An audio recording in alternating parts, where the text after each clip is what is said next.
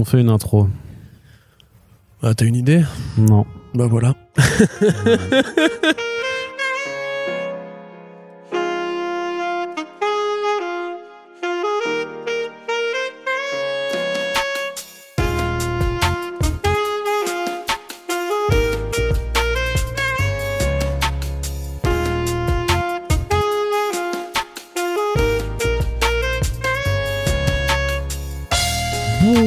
tous, vous écoutez First Print, votre podcast comics préféré, pour un nouveau numéro du Front Page, votre revue d'actualité sur le monde des comics et de leurs adaptations. Trois fois par mois, on se retrouve pour faire le point sur ce qui fait le sel, mais aussi le sucre, et parfois même les épices de l'actualité comics, puisque on aime les métaphores culinaires, et donc on va vous parler de bande dessinée. Bon appétit, quelle que soit l'heure à laquelle vous nous écoutez. Corentin, salut à toi. Ça m'a donné faim. Oui, je Ah, sais. je vois du curcuma qui Mmh. danse devant mes yeux. Ça va, Arnaud? Ça va très bien, oui, je suis ravi de t'accueillir une nouvelle fois Bah dans ouais. ce podcast. T'as pas l'air ravi. Bon, su- bon, j'ai Ah ouais j'ai un grand T'as l'air sourire. ravi là. Ah, Ah, d'un coup, il a l'air tiens. ravi, c'est fou. Un grand sourire pour euh, parler d'actualité telle que vous l'appréciez, on l'espère. En tout cas, dites-le nous si vous voulez que, euh, je ne sais pas, si vous voulez qu'on fasse des podcasts en vidéo pour voir les conditions d'enregistrement oui, qui sont assez exceptionnelles en ce 1er mai Ça vaut le coup d'œil. à, à l'heure à laquelle on enregistre. Je ne sais pas, je ne sais pas ce qu'on Si vous penserait. aimez les éphèbes, euh, les apollons, euh, Les, ce genre de choses-là. les Adonis. Vous avez Exactement. Arnaud qui court en bronzage dans son balcon. Tout à fait, c'est le retour, c'est le retour des beaux jours et donc on se met à l'aise pour enregistrer cette émission. Mais Corentin, ne parlons pas de ce genre de détails-là, on ne veut pas créer des meutes non plus parmi les gens qui nous écoutent. On va tout de suite commencer. Oui. Alors un petit point juste, euh, vous savez que j'aime bien faire ça au début de- des podcasts pour vous indiquer quelques campagnes de financement participatif qui sont en cours. Euh, du côté de Bliss Edition, on a la nouvelle série Shadowman de Caleb Ben et John Davison, donc le retour de euh, Boniface qui est donc ce personnage capable de traverser le monde, enfin de naviguer entre le monde réel et le royaume des morts et qui va dans cette nouvelle aventure en fait enquêter sur une secte de gens un peu stupides qui essayent d'invoquer des démons et forcément ben ça part à chaque fois en carnage. C'est une très très bonne nouvelle série euh, qui vaut notamment parce que euh, il y a John Davison au dessin et que John Davison ça fait un peu partie de ces artistes euh, qui se posent en héritier des Frank Quitely, euh, Geoff Darrow et ce genre de choses là euh, Juan Roserip aussi donc avec un trait très détaillé un super un- voilà un une superbe pratique de, de la mise en scène et du découpage. Donc ça je vous le recommande. C'est toujours sur Ulule comme toutes les campagnes de précommande de Bliss ça vous permet de soutenir directement une maison d'édition indépendante. De toute façon on vous en reparlera rapidement euh, dans le back issue mais euh, je vous spoil déjà juste pour dire que c'est super cool. Ça fait partie des, récentes séries euh, de l'univers Valiant qui ont qui méritent vraiment qu'on s'y intéresse. Donc voilà je vous encourage à y faire un petit tour. Et également dans les campagnes à soutenir aussi dans les campagnes. Dans les campagnes et dans les réseaux aussi, Eh ils sont partout. Les financements participatifs, ils sont partout. Il y a non, mais vraiment, j'avais envie de vous attirer l'attention sur un projet bon qui a déjà passé les 100% aussi sur Ulule du côté de Comics Initiative. Ça, ça s'appelle Seul l'ombre et en fait, c'est un projet de, de création originale euh, où on retrouve euh, Corbéran, Pascal Millet et surtout et enfin pas surtout, mais euh, moi ce qui m'intéresse c'est Rurik Salé, du coup euh, journaliste qui notamment qui a travaillé pour Mad Movies, en tout cas que moi j'adorais lire à l'époque où il était chez Mad Movies. Voilà donc un, un polar qui a l'air assez sombre, hein, vraiment avec un visuel euh, assez assez intrigant. Ça a l'air vraiment plutôt plutôt cool. Euh, une bande dessinée qui sera en couleur et qui est actuellement donc euh, en financement sur Ulule aussi. Et puis puisque on va pas, on dit toujours jamais 203, on vous informe également qu'en ce moment il y a la campagne de euh, de précommande, financement, soutien, ce que vous voulez, de Huggin et Menin pour le retour de la revue Comic Box, chapeautée par Xavier Fournier et toute l'équipe rédactionnelle originelle de cette illustre revue qui était née en 98 et qui s'est arrêtée en 2017 et qui revient sous une forme différente. hein. C'est un, un MOOC qui sortira deux fois par an, donc euh, plus de 200 pages, pour vraiment proposer des papiers de fond, euh, parce que l'idée c'est pas de, de se mettre euh, avec euh, ce genre de voilà avec la presse écrite euh, faire de l'actualité c'est un peu devenu je pense un peu dérisoire notamment dans, dans les sphères euh, comics et adaptation. Et donc là ce sera vraiment des interviews des analyses euh, voilà des aussi parfois des vieux papiers qui vont rééditer un petit peu tu sais, à la façon de, euh, de ce que fait Hurlant. Hurlant ouais, tu Ouais. sais, en proposant des en proposant des, des numéros oldies. Euh, et qu'est-ce que je voulais dire aussi là-dessus? Oui et que le premier numéro s'intéresse au multivers. Donc euh, j'imagine que ça va parler à pas mal de gens. Euh, donc on attend de voir ce que ça donnera. Le premier numéro doit sortir en septembre mais vous pouvez pouvez déjà donc euh, souscrire. En fait, c'est une campagne de souscription plutôt pour valider le projet, pour dire voilà, on a assez de lecteurs qui sont présents pour soutenir le retour de cette revue au-delà du seul premier numéro. Donc, on vous encourage à aller y faire un tour, d'autant plus que vous pouvez vous procurer certains des autres bouquins de Xavier Fournier qui sont sortis aussi chez Huggin et Manin. Et bah, moi, j'aime bien. En tout cas, je, donc je vous recommande d'aller y faire un tour. Maintenant qu'on a fait ce petit laïus, je vous fais aussi un petit laïus juste pour vous avertir, mais il y aura plus d'informations sur le site comicsblog.fr, mais que euh, à partir, enfin le samedi 7 euh, et le dimanche 8 mai, il y a pas mal de boutiques et de comic shops qui vont organiser des séances de dédicaces euh, pour le Free Comic Book Day, donc la version américaine. Si la version française n'a pas été maintenue cette année, faut savoir que tous les premiers samedis enfin le premier samedi du mois de mai normalement c'est le Free Comic Book Day aux États-Unis. Donc avec euh, en général une cinquantaine de single issues qu'on peut récupérer euh, gratuitement. Et bien entendu il y a pas mal de boutiques en France qui jouent le jeu même s'il n'y a pas de version française qui jouent le jeu en ramenant des artistes.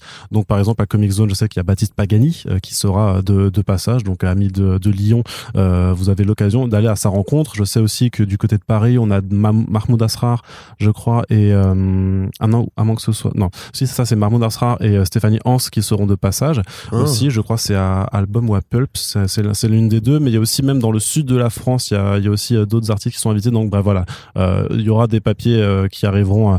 alors vous écouterez ce podcast sur Comicsblog avec les détails un petit peu des, des, festivités. Et on vous rappelle aussi que les 7 et 8 mai, si vous êtes dans l'est, il y a le festival du Rayon Vert avec Juniba, avec Johan Cavege, avec Sylvain Repos, avec voilà tout un tas de, de personnes et d'artistes qu'on aime beaucoup et qui sont d'ailleurs quasiment tous passés discuter avec nous au micro. Donc on vous encourage également à y faire un tour. C'est le printemps, s'il fait beau et il y a des artistes un petit peu partout dans toute la France pour faire des dédicaces, des rencontres et tout ça. Donc c'est plutôt chouette et on vous invite à y participer parce que c'est aussi comme ça que la culture comics peut vivre en France. Voilà, j'ai fait mon petit Délaïus. Eh ben oui, Délaïus. Il, était, il était beau, hein. Ouais, tout à fait. Il était. Non, il était. Moi, j'aime un Laïus, Délaï, je sais pas. Délaï? Non, je crois pas. Intéressant, peut-être Laïus, Laïus, Laïus. Datif, accusatif, nominatif? Bon, je sais pas. Je sais pas. Mais ouais, bah écoute, j'apprends que Stéphanie Hans sera sur Paris euh, samedi prochain, c'est trop cool. Peut-être que je vais essayer je de crois que c'est dimanche, je crois que c'est dimanche du coup. Ah bah encore mieux. Parce que samedi, j'ai un truc. Je te rappelle. Yes, je sais, je sais. Allez, Corentin, on a. de quoi il parle? Oh, ça, regarde pas. ça vous regarde pas. C'est notre vie privée, d'accord? Ça, ça, on se fait des private jokes pendant le podcast parce qu'on sait que vous les appréciez, que vous voulez absolument tout savoir de notre vie. D'ailleurs, la allez, allez, on continue, Corentin. Tortue Ninja South Winter qui est de sortie chez Vestron. C'est un titre un petit peu chelou euh, sur les euh, Tortues Ninja et qui est disponible donc chez Vestron, donc une petite euh, maison d'édition qui fait pas mal de comics de licence très souvent, donc avec Transformers, Retour vers le futur, les Terminator, aussi Godzilla. Il y, a, pas mal de Godzilla qui sont chez eux. Il y avait des aliens, mais maintenant, bon, j'imagine que ça va être un peu plus compliqué vu que Marvel a récupéré les, droits et que par extension, c'est Panini qui devrait s'occuper maintenant de, ces sorties.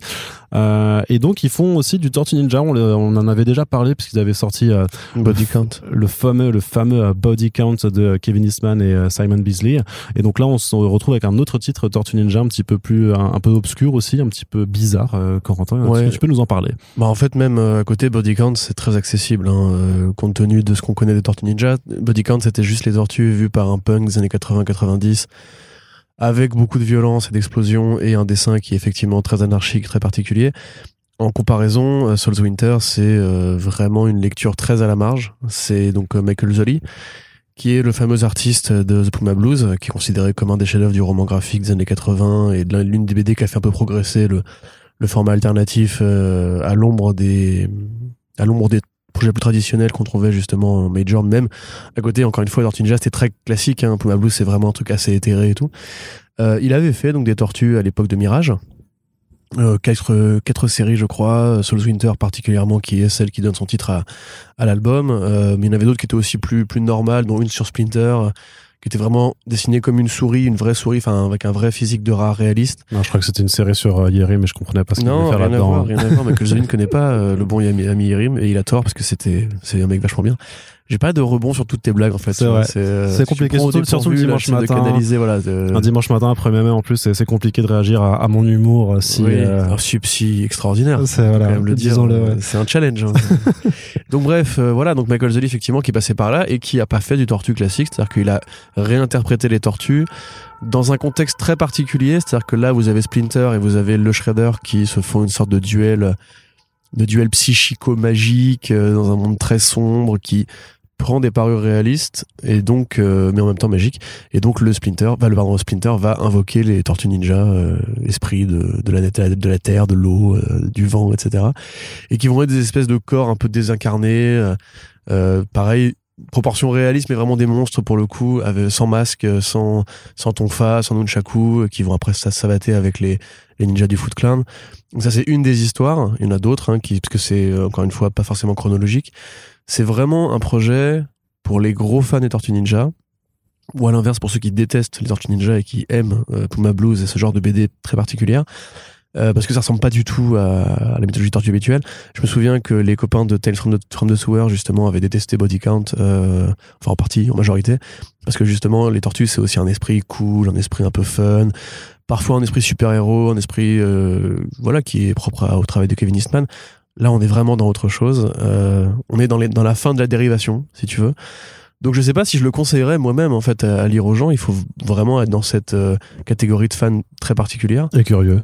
Et curieux, ouais, ou très ouvert d'esprit. Maintenant, c'est cool que Vestron continue à creuser un petit peu justement les à côté euh, des cultures de licence, parce qu'ils font aussi pour beaucoup d'autres projets comme Terminator, on avait parlé, où ils avaient ramené l'une des premières BD de Alex Ross. sur, j'ai oublié le nom de la mini-série malheureusement. c'est Terminator, ouais j'ai oublié le nom de la, c'était Judgment Day, je crois, euh, la mm. mini-série. Donc bref, euh, donc ils, ils, cherchent quand même un petit peu à mettre en avant les gros noms qui ont travaillé sur des comics de licence et Michael Zolli dans le milieu underground et euh, roman graphique est quand même à ses côtés.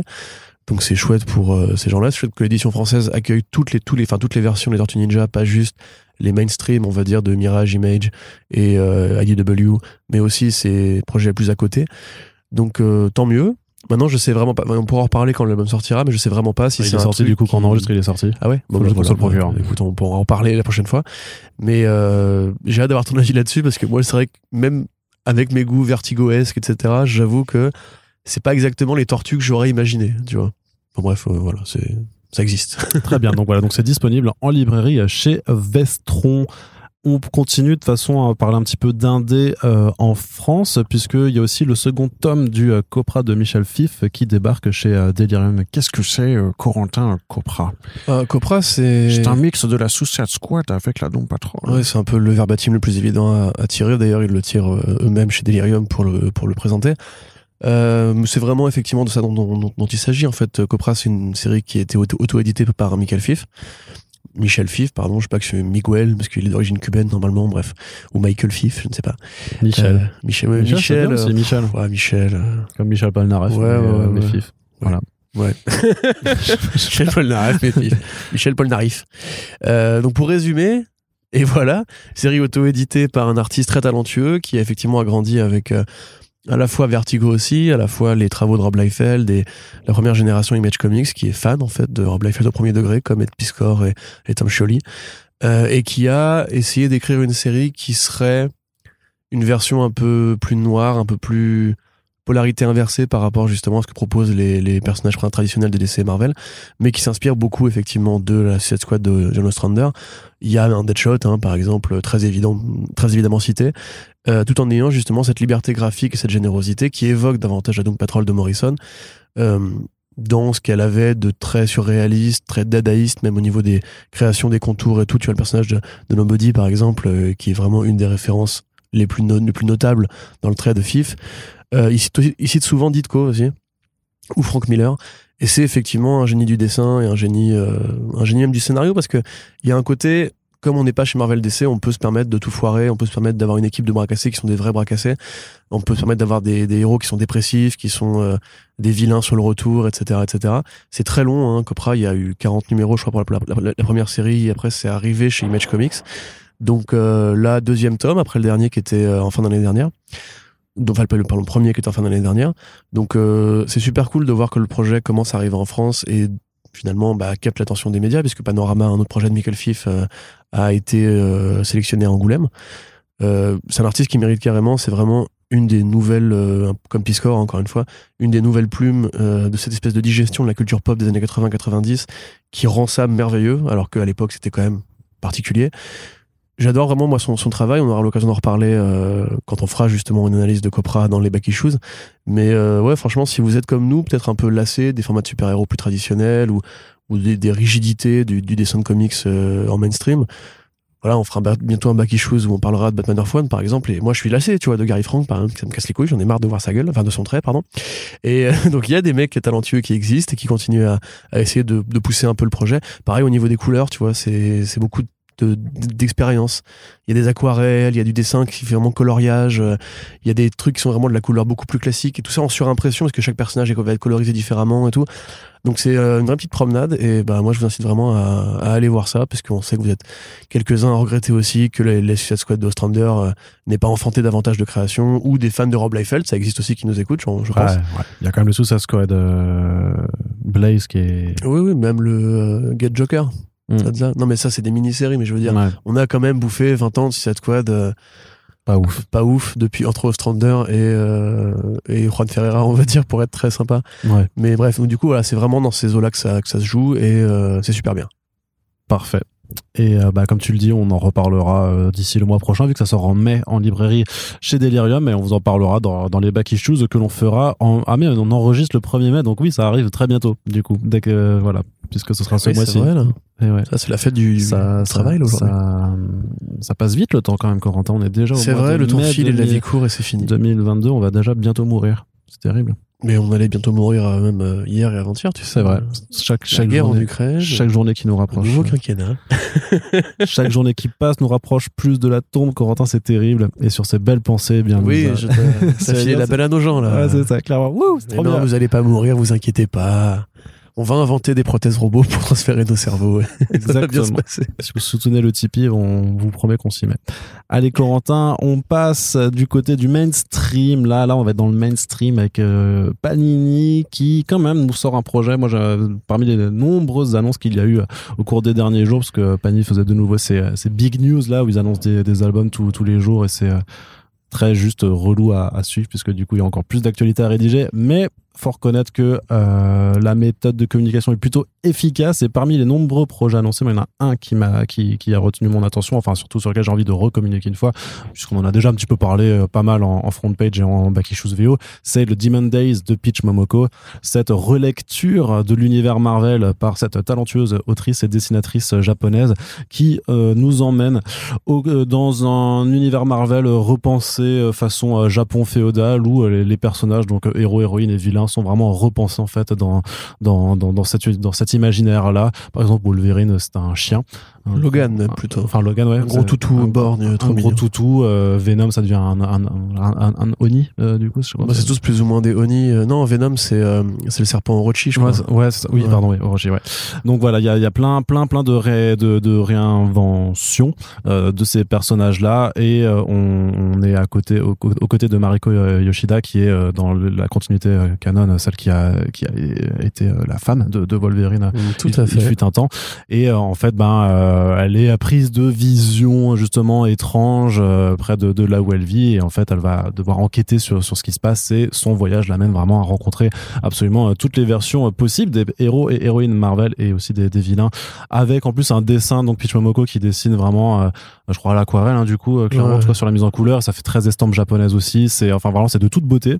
Et ce qui est cool c'est que Panini refait ce qu'ils ont déjà fait pour d'autres œuvres qui méritent clairement en fait une mise en avant du dessin comme le Beta Rebuild de Daniel Warren Johnson, comme euh, le Amazing Fantasy qui arrive de Carrie Andrews. Donc il y aura une édition en grand format pour profiter de ces plans. Je pense qu'en plus, s'ils prennent le même papier que Beta Rebel, qui est un, un papier un peu, ça faisait un peu papier canson. Enfin, c'était vraiment avec un grammage assez épais. Je pense que pour le, le, le, dessin en aquarelle et tout ça, ce sera vraiment, vraiment très, très bien.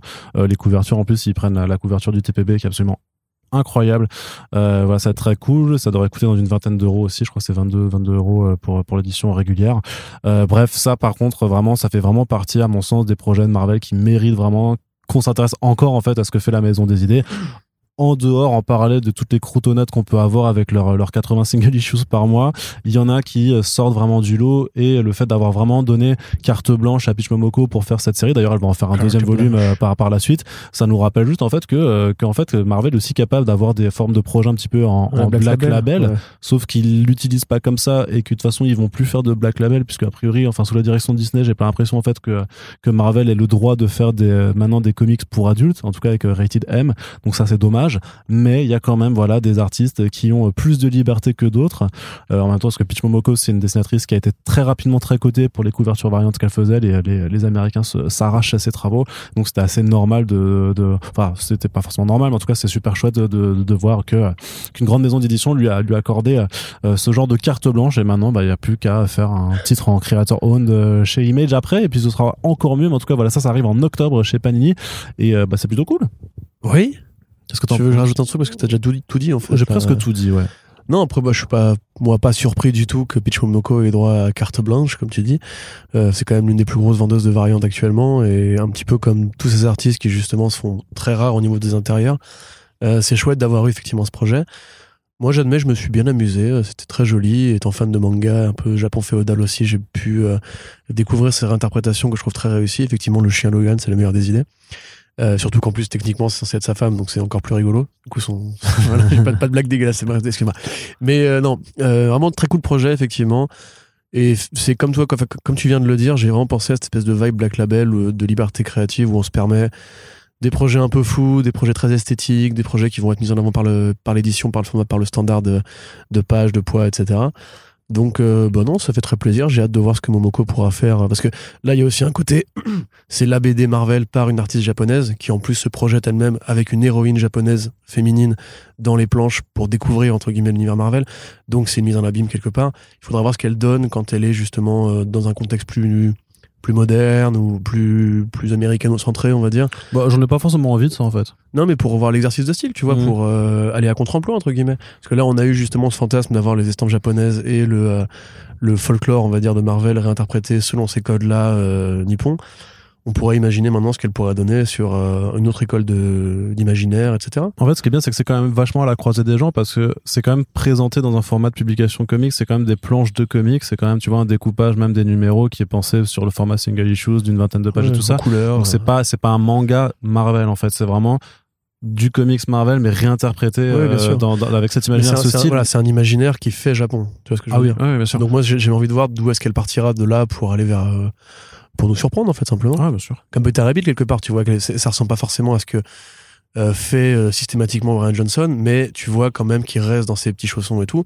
Et c'est à mesure que lui évolue en tant qu'artiste qu'on commence à discerner de nouvelles euh, façons de raconter les histoires et tout, mm. avec des dinosaures et, la Justice League par exemple. Tout à fait. Ça arrive, ça arrive tout bientôt. Ça arrive tout bientôt, ça également. Et puisqu'on parlait, Colin Trevorrow, il a dit que le Gigantosaurus du prochain Jurassic World c'était le Joker. Le Joker, oui, c'est stupide. mais après, le Colin Trevorrow, il est stupide donc. Ouais, un petit peu, ouais. J'ai hâte que ça se termine aussi.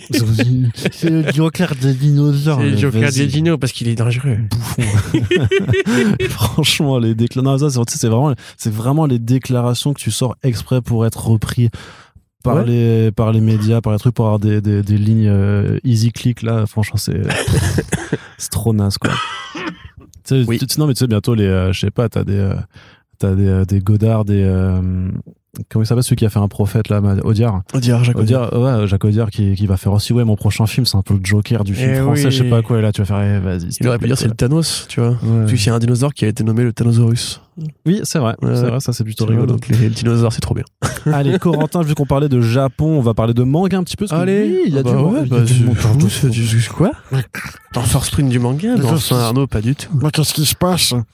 Pourquoi il y a du manga dans First Je sais pas. Eh c'est incroyable. tu fais la voix de Donald Duck? Je sais pas. je, sais que. Bref, du manga, oui, qu'est-ce que je disais? Je me suis interrompu parce que je pensais à Donald Duck d'un coup. Et je voulais, je, voulais, je voulais me lancer dans une vraie imitation de Donald Duck. Je me suis dit que les gens n'avaient pas le temps pour ça. Euh, Il y a des choses plus importantes dans la vie, comme par exemple la sortie du manga euh, Marvel Zombies Assemble de euh, l'autrice et dessinatrice Yuzaku Komiyama, qui était sortie dans le Shonen Jump, je crois. Euh, il y a quelques années.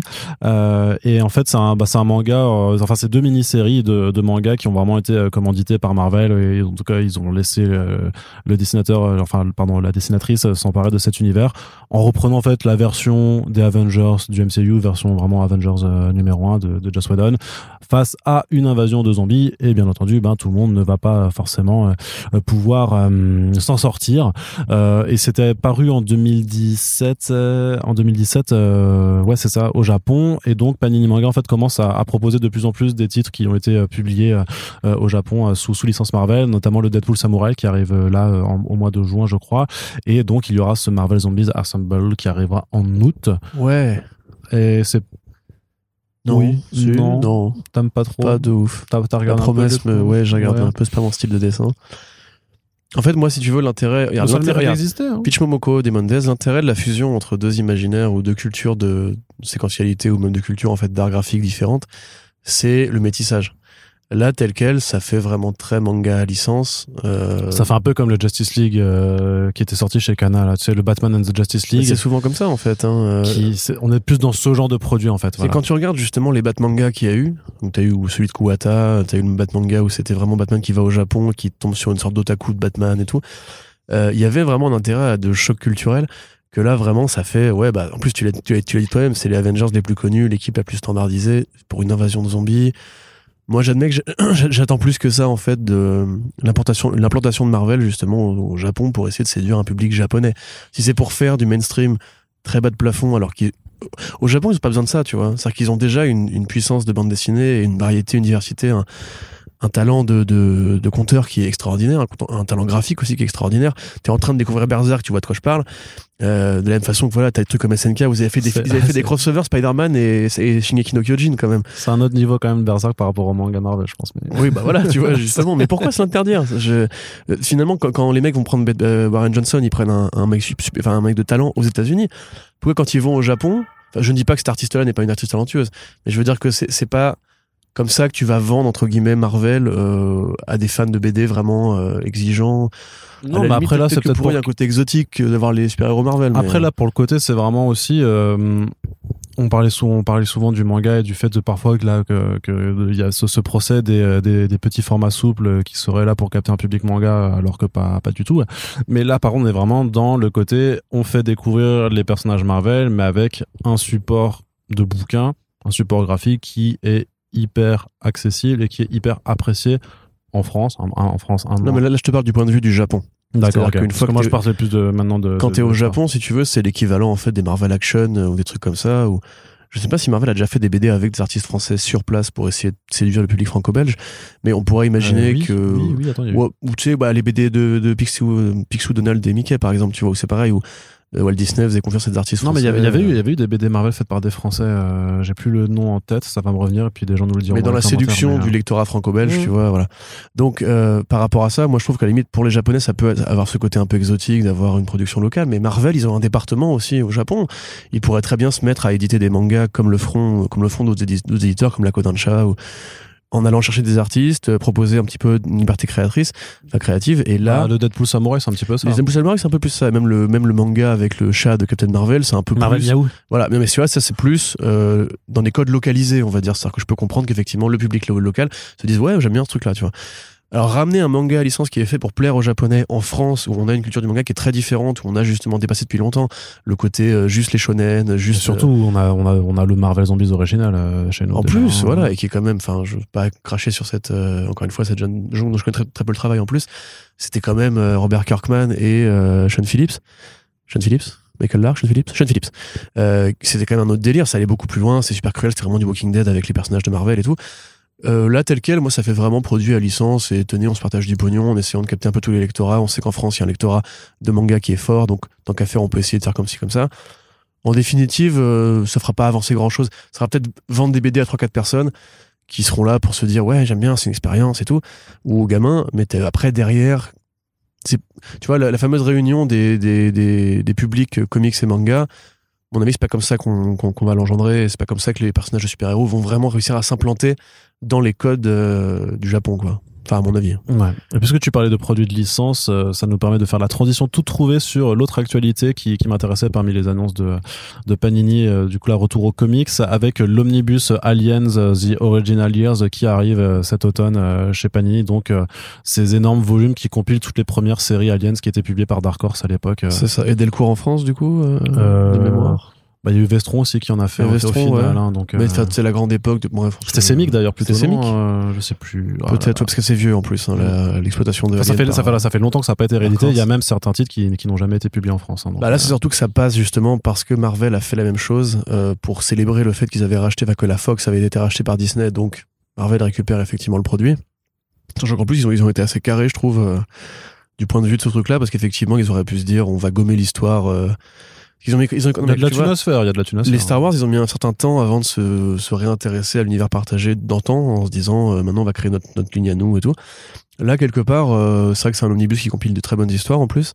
Et le fait que ça passe chez Panini, bon, on sait qu'il y a un public en France de fans d'omnibus Panini, hein, on va pas non plus le cacher. Ah bah là, oui, oui. Il y a un public de fans de Alien. Euh, j'ai envie de dire, si vous voulez découvrir les comics Alien, peut-être passer par là. C'est un peu triste pour l'éditeur qui a perdu la licence, du coup je ne sais pas qui c'est. Bah, c'est Vestron, je pense. hein. En tout cas, c'est Vestron qui publiait des comics aliens jusqu'à. Je pense qu'ils vont leur casser les couilles comme ils ont fait avec Urban parce que Bah, à mon avis, c'est juste qu'à mon avis, là, il aura plus le droit d'éditer de nouveaux volumes. Je pense qu'il peut euh, peut-être encore laisser en circulation encore quelques mois euh, les titres qui sont sortis. D'ailleurs, hein, je vous rappelle, il y a le Dead Orbit avec euh, James Stocco de mémoire, et aussi les volumes de Gabriel Hardman et euh, Corinne Benchenko qui sont euh, trop bien. Euh, donc Ouais. euh, voilà, a- Attention, les, les Aliens, c'est une licence qui a attiré justement beaucoup de grands, de grands artistes par le passé. Et ça, c'est un truc qu'on peut quand même noter. On, on le répétera à chaque fois parce que moi, je n'oublie pas euh, que toute la saga de Alien euh, chez Dark Horse c'est aussi construite sur le principe de crossover, notamment beaucoup avec DC Comics parce qu'il y avait ce côté partage et tout.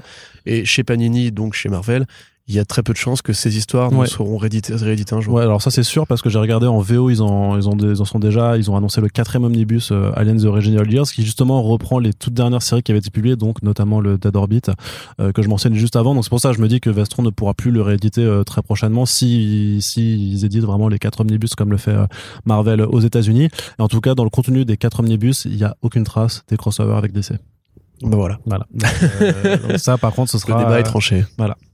En tout cas, voilà, ça, ça arrivera cet automne et je pense que ça méritera quand même qu'on s'y intéresse. Mais en attendant, si vous voulez lire des comics aliens, on vous rappelle que c'est chez Vestron que ça se trouve euh, avec certains titres vraiment de euh, très bonne qualité. Autre nouvelle du côté du Urban Link, c'est euh, un nouveau titre qui arrive, c'est le Mister Miracle The Great Escape euh, qui est programmé pour la rentrée prochaine. De quoi ça parle? Parce qu'en fait, ça parle de euh, de Scott Free, mais c'est un Scott Free euh, qui est euh, Ouais, le re- studio de Ridley Scott, ouais, re- non, The Martian, très bon film, j'adore. On l'a revu hier, c'était incroyable. non, c'est pas ça. Donc oui, pardon, tu disais Non, mais justement une, une version repensée pour un lectorat donc euh, all ages, young Ah oui. adult, ce que Oui, tu veux, mais qui reprend les, le- la- la- l'apparence en fait de, de Norman Shiloh. D'ailleurs, c'est ça, voilà, c'est exactement ce que j'allais dire. Big up au premier commentaire sous l'annonce euh, de- du post urban sur Facebook qui disait Mais maintenant il est black, Mister Miracle, c'est le même et tout. Alors exactement, c'est pas tout à fait le même, mais c'est un peu le même quand même dans le sens où les formats Urban Link, comme beaucoup de formats romans graphiques jeunesse, on n'arrête pas d'en parler, vous le savez maintenant, euh, participent à la mise en avant d'une diversité qui n'était pas là à l'époque des, des grands des grands fondements, on va dire, de la culture super-héros qui étaient quand même euh, apparus dans une époque où il n'y avait pas le même, les, mêmes débats, où il n'y avait pas la même, la même place, en fait, parce que les racistes étaient plus forts et puis le, le monde était plus blanc, on va dire. Enfin, en tout cas, les consciences américaines étaient plus blanches. Donc, effectivement, il y a très peu de personnages de couleur dans les New Gods et c'est un problème dans le sens où il n'y a pas de raison que les dieux soient juste blancs ab- avec le Black Racer. Euh, qui est un peu le seul, et en plus il représente la mort, donc c'est un peu triste. Donc là, effectivement, ils ont réinventé le personnage de Mister Miracle en en faisant un jeune homme noir. Ça ne change absolument rien euh, à ce qu'il est à ce en quoi il croit et à ce qu'il représente. Mais il y a aussi ce côté, euh, comme encore une fois l'autre euh, versant de l'é- des réinventions jeunesse, c'est que c'est un héros qui est beaucoup plus jeune et qui va se déplacer dans un contexte adolescent où on va dire qu'Apocalypse, euh, qui est toujours une prison de l'espace, il n'y a pas de problème là-dessus, c'est quand même davantage un truc beaucoup plus bon enfant, beaucoup moins c'est dirigé par Satan, beaucoup moins le combat séculaire des forces du bien et du mal avec euh, les références bibliques qui met beaucoup Jack Kirby. Là, on est vraiment sur un jeune homme qui est coincé dans une situation qui ne lui plaît pas et qui espère se barrer. Voilà, comme euh, comme dans Aquaman, on en parlait. euh, euh, merde, Ah, le Aquaman, euh, format roman graphique jeunesse qui va être. You brought me the ocean. Voilà, où c'est vraiment pareil, un jeune homme qui veut juste se barrer de sa petite ville. Là, c'est un peu pareil, mais avec euh, Scott Free. Mais le problème, c'est qu'il est amoureux de Big Barda. Et donc, romance adolescente, mon pote. Et c'est vachement cool parce que moi, j'avoue que j'esquive un petit peu parce que je trouve ça souvent pareil, assez répétitif. Il y a vraiment une école de, de, de roman graphique jeunesse, en fait, qui est extrêmement statique, extrêmement rigide, où justement, on prend des personnages qui n'existent, qui existaient déjà, on met un peu de diversité dedans, et ça, très bien, tant mieux, c'est super cool. Mais par contre, au niveau des récits, c'est toujours un peu un ado un peu paumé, un ado qui, qui se cherche, euh, les métaphores des super pouvoirs comme transformation de, de l'identité ou bien de. Mais euh, oui, mais c'est des récits que tu aurais aimé lire quand tu étais adolescent, Corentin. mais quand j'étais adolescent, moi je disais Dragon Ball Z, mon pote. Il n'y a, pas d'allégorie du. Si, il y a Son Gohan. Mais euh, c'est tout, tu vois. Moi j'aime bien la violence, c'est tout. Tu vois, je- On peut faire des trucs. Genre, il y a quand même plein de teen movies assez violents, ou même des comédies adolescentes et tout, tu vois. Non, mais c'est quand même une autre, c'est une autre façon. C'est c'est que ça, ça, ça apporte comme quelque chose qui n'existait pas, quand même, ou qui existait peu. Alors nous, on en parle forcément puisque ça rentre dans notre ligne édito et qu'on a aussi envie juste de mettre en avant parce qu'à terme, eh bien, celles et ceux qui nous écoutent vont avoir, ont parfois des enfants, ont des futurs adolescents. Donc c'est bien aussi juste de savoir que ça On existe. plonger en, en enfance aussi. Euh. Oui, par exemple, oui. À mesure que la mort approche et que Voilà. on se chaque jour, réfugie, chaque jour, voilà, ça se réfugie chaque, dans chaque- cette- chaque seconde, tu sais, mais un peu plus. hein. dans, dans cette nostalgie. Non, mais ce que je voulais dire, c'est que du coup, par rapport à cette espèce de côté statique, je trouve que celui-là fait bien le boulot. Mm. Parce qu'il y a une bonne digestion, justement, de ce que sont, euh, ou de ce que peuvent être les New Gods, mais dans une version qui est tellement, euh, finalement, accessible, euh, que, parce que c'est quand même un, un gros projet, les New Gods, tu vois, c'est très compliqué à lire, euh, c'est, en plus, ça n'avait pas été fini à l'époque, il a dû revenir pour le finir, DC a jamais vraiment trop su comment s'en servir, ils ont compris qu'il y avait Darkseid qui était bien, mais Mister Miracle, après, il va sur Terre avec Barda, il vit dans une petite ferme, enfin, c'est, très anarchique comme projet parce que le- l'esprit de Kirby était aussi très anarchiste. C'était pas un scénariste né, c'était un, un géant des idées, mais il y avait un problème de construction dans cette histoire. Alors que là, ça a bien digéré le côté un peu mainstream et blockbuster, mais pas blockbuster, le côté mainstream et un peu euh, ouais film indé, on va dire, euh, de des New Gods. Avec un super beau dessin, je, cherche l'artiste euh, qui est un artiste, qui est un spécialiste de l'afrofuturisme en fait, qui du coup donne une- un côté très numérique et très rond et très doux à cet univers qui justement normalement est beaucoup plus carré, beaucoup plus anguleux, avec les designs de Kirby très particuliers. Donc moi je pense qu'effectivement si vous êtes passé à côté des New Gods ou si vous n'avez pas aimé le quatrième monde, peut-être que ça peut être l'occasion d'avoir une version plus calme euh, et aussi plus simple dans, ce- dans ce qu'elle essaie de raconter. Et ça se prend pas pour, enfin ça prend pas les lecteurs pour des cons en l'occurrence. C'est Daniel Isles Voilà, c'est- C'est-à-dire que là, on n'est pas dans Mr. Freeze et Nora où c'est vraiment nos étoiles contraires, mais avec Mr. Freeze où là il y a vraiment une application de logique euh, copier-coller de scénario. Euh, là, c'est vraiment une histoire qui juste euh, essaie de faire du New Gods pour ados. Et tel quel, je trouve ça vachement sympathique. Et effectivement, le dessin moi, m'a beau- m'a beaucoup plu. Donc, euh, je vais vous conseiller pour changer un roman graphique jeunesse. Très bien, donc ça arrivera à la rentrée 2022, ce sera toujours au prix de euh, 14,90, quelque chose comme ça, vu que les tarifs de Urban Link n'augmentent pas au 1er juillet, euh, contrairement à d'autres euh, bouquins de, la gamme Urban Comics, puisque vous le savez, euh, la crise des matières premières et tout ça euh, n'est pas résolue, et on espère que ça, il y aura pas de nouvelle augmentation au 1er janvier 2023. Mais voilà, faut savoir qu'il y a certains bouquins qui vont encore augmenter de prix euh, pendant l'été, donc s'il y a des ouvrages qui vous font de l'œil en ce moment, peut-être qu'il faut mieux les acheter maintenant avant de prendre les, les 1 euro supplémentaire. Ensuite, on va passer du côté de la VO Corentin et je reste avec toi pour nous parler juste un petit peu du, de la confirmation euh, euh, d'une euh, d'un spin-off du Strangers in Paradise de Terry Moore qui s'appelle Parker Girls, qui a été Thierry Moore, t'as dit? Terry Moore. ah, Ok. Je compris Thierry Moore. Non, mais pardon, j'ai peut-être mal articulé. donc de Terry Moore, donc euh, immense euh, auteur artiste indépendant, donc qui a fait euh, Strangers in Paradise, Rachel Rising, Motor Girl, des choses, souvent Voilà. des personnages féminins et des histoires euh, de grande qualité. voilà, et donc spin-off, donc Parker Girls qui arrive cet été, une maxi série de 10 numéros. Ouais, alors c'est pas la seule suite qu'il avait faite à Strangers in Paradise, donc qui est considéré comme son chef-d'œuvre définitif, qui est l'histoire d'un- triangle, d'un triangle amoureux entre euh, deux femmes et euh, un garçon. Le garçon en question avait une sœur qui s'appelait euh, qui s'appelait quelqu'un, quelque chose d'ailleurs, j'ai oublié toute leur parce que il y a vraiment un truc pareil très soap opéra où chacun a son prénom, c'est un peu Friends mais avec des trucs beaucoup plus sombres. Beaucoup plus de cul aussi, c'est très dramatique. Et donc la sœur d'un des protagonistes qui dirigeait une organisation de super espionnes en fait, les Parker Girls, elle récupérait euh, des jeunes femmes un peu paumées, elle les transformait un peu en, on va dire, en escort girl de haut vol, qu'elle envoyait auprès de, euh, de milliardaires, de politiciens, de- d'agents de, renseignement, etc. C'est toute la partie un peu espionnage de la BD, qui est toujours aussi bien faite, parce que c'est j'ai généralement fait avec sérieux, hein, les histoires de Thierry Moore. Euh, Là, t'as dit Thierry. Ouais.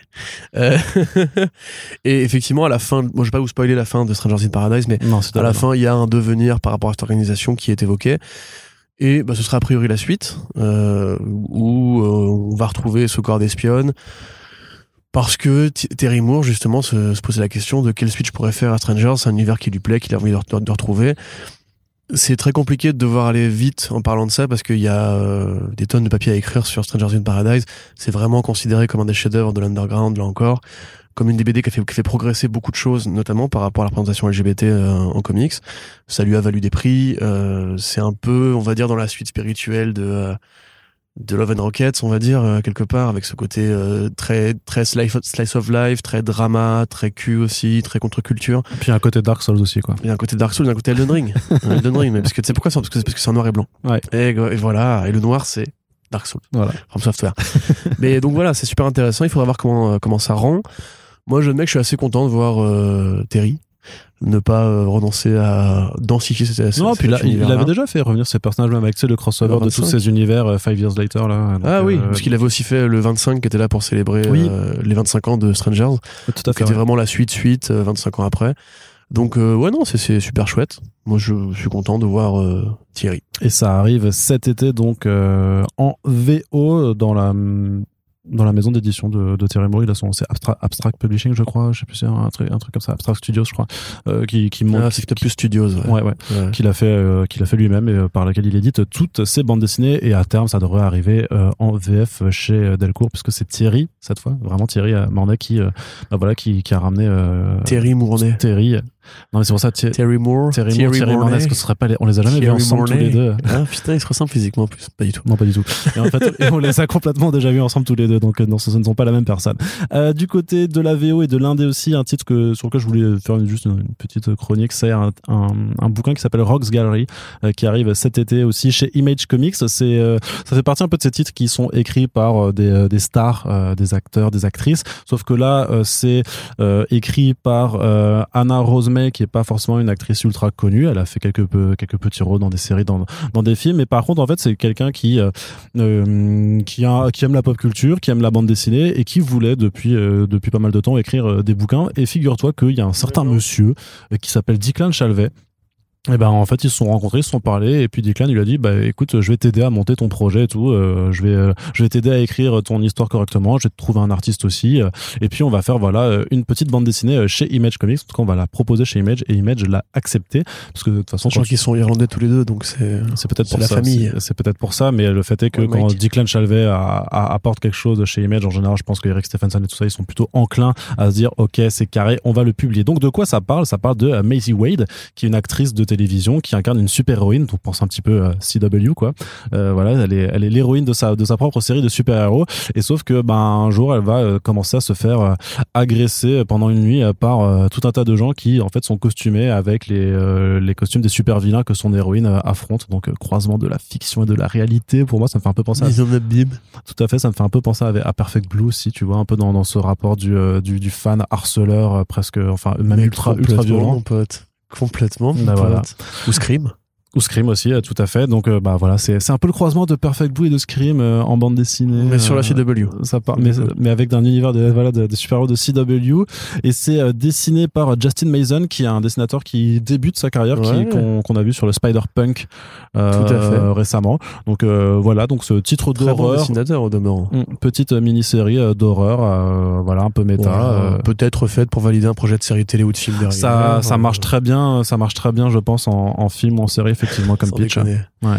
Ouais, je suis curieux. J'aime bien Justin Mason, du coup. euh, Enfin, je suis contre l'existence de la série Spider-Punk, mais il dessine bien. Euh, Declan Shalvey qui devient une sorte de patron des comics irlandais, ça me fait un peu rigoler aussi. Et puis je ne connais pas du coup cette actrice euh, rousse. Euh, coup, je découvre un petit peu. Pour moi, on, est moins dans un projet de star là, quand même que. Oui, c'est pas, c'est que pas Wesley Snipes, Isaac, voilà, voilà, encore que, contrairement à Wesley Snipes, elle va, elle va vraiment écrire la BD. Ouais. Tu vois, donc, donc C'est c'est peut-être un peu mieux. Euh, donc je serais assez curieux, effectivement. Le, le synopsis est intéressant. Ça fait penser à plein de trucs, hein, justement, qu'on a déjà vu un peu ailleurs. Quelque part, ça peut donner un bon petit film d'horreur euh, Netflix d'ici 2-3 ans, et puis une bonne BD bien, bien dessinée avec. Euh... Bon, on sait pas, il y, a bien- il y a bien eu des reconversions. Il y a Cantwell. Cantwell, au départ, il est scénariste de télé. Maintenant, il est quand même plus scénariste de comics que scénariste de télé. Et ça a très bien marché. Donc, euh, moi, je, je suis jamais contre, en fait, les les gens un petit peu d'autres professions qui viennent, et notamment de, de Hollywood, qui veulent investir le format comics, ça ramène de l'attention et des sous, donc euh, pourquoi pas Ouais, tout à fait. Et également chez Image Comics, c'est le retour d'un duo euh, qu'on apprécie euh, particulièrement.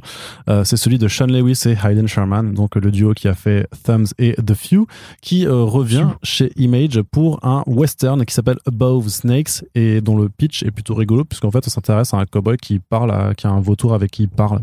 C'est un peu comme nous, quoi. Alors qui fait le vautour Bah, c'est moi le vautour, parce que je suis toujours comme ça, et je suis de mauvaise humeur, et je dis que des trucs négatifs. C'est vrai que t'as souvent tendance à manger des cadavres. tu en vois, plus. en plus, hein. ce qui est assez dégoûtant. Je vais enlever ton chat d'ailleurs après.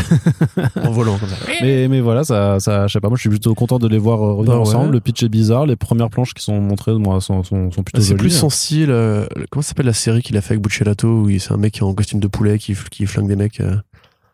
Tu te souviens pas? Si, si, si, si. Je crois même que tu l'as leaké dans l'article en plus.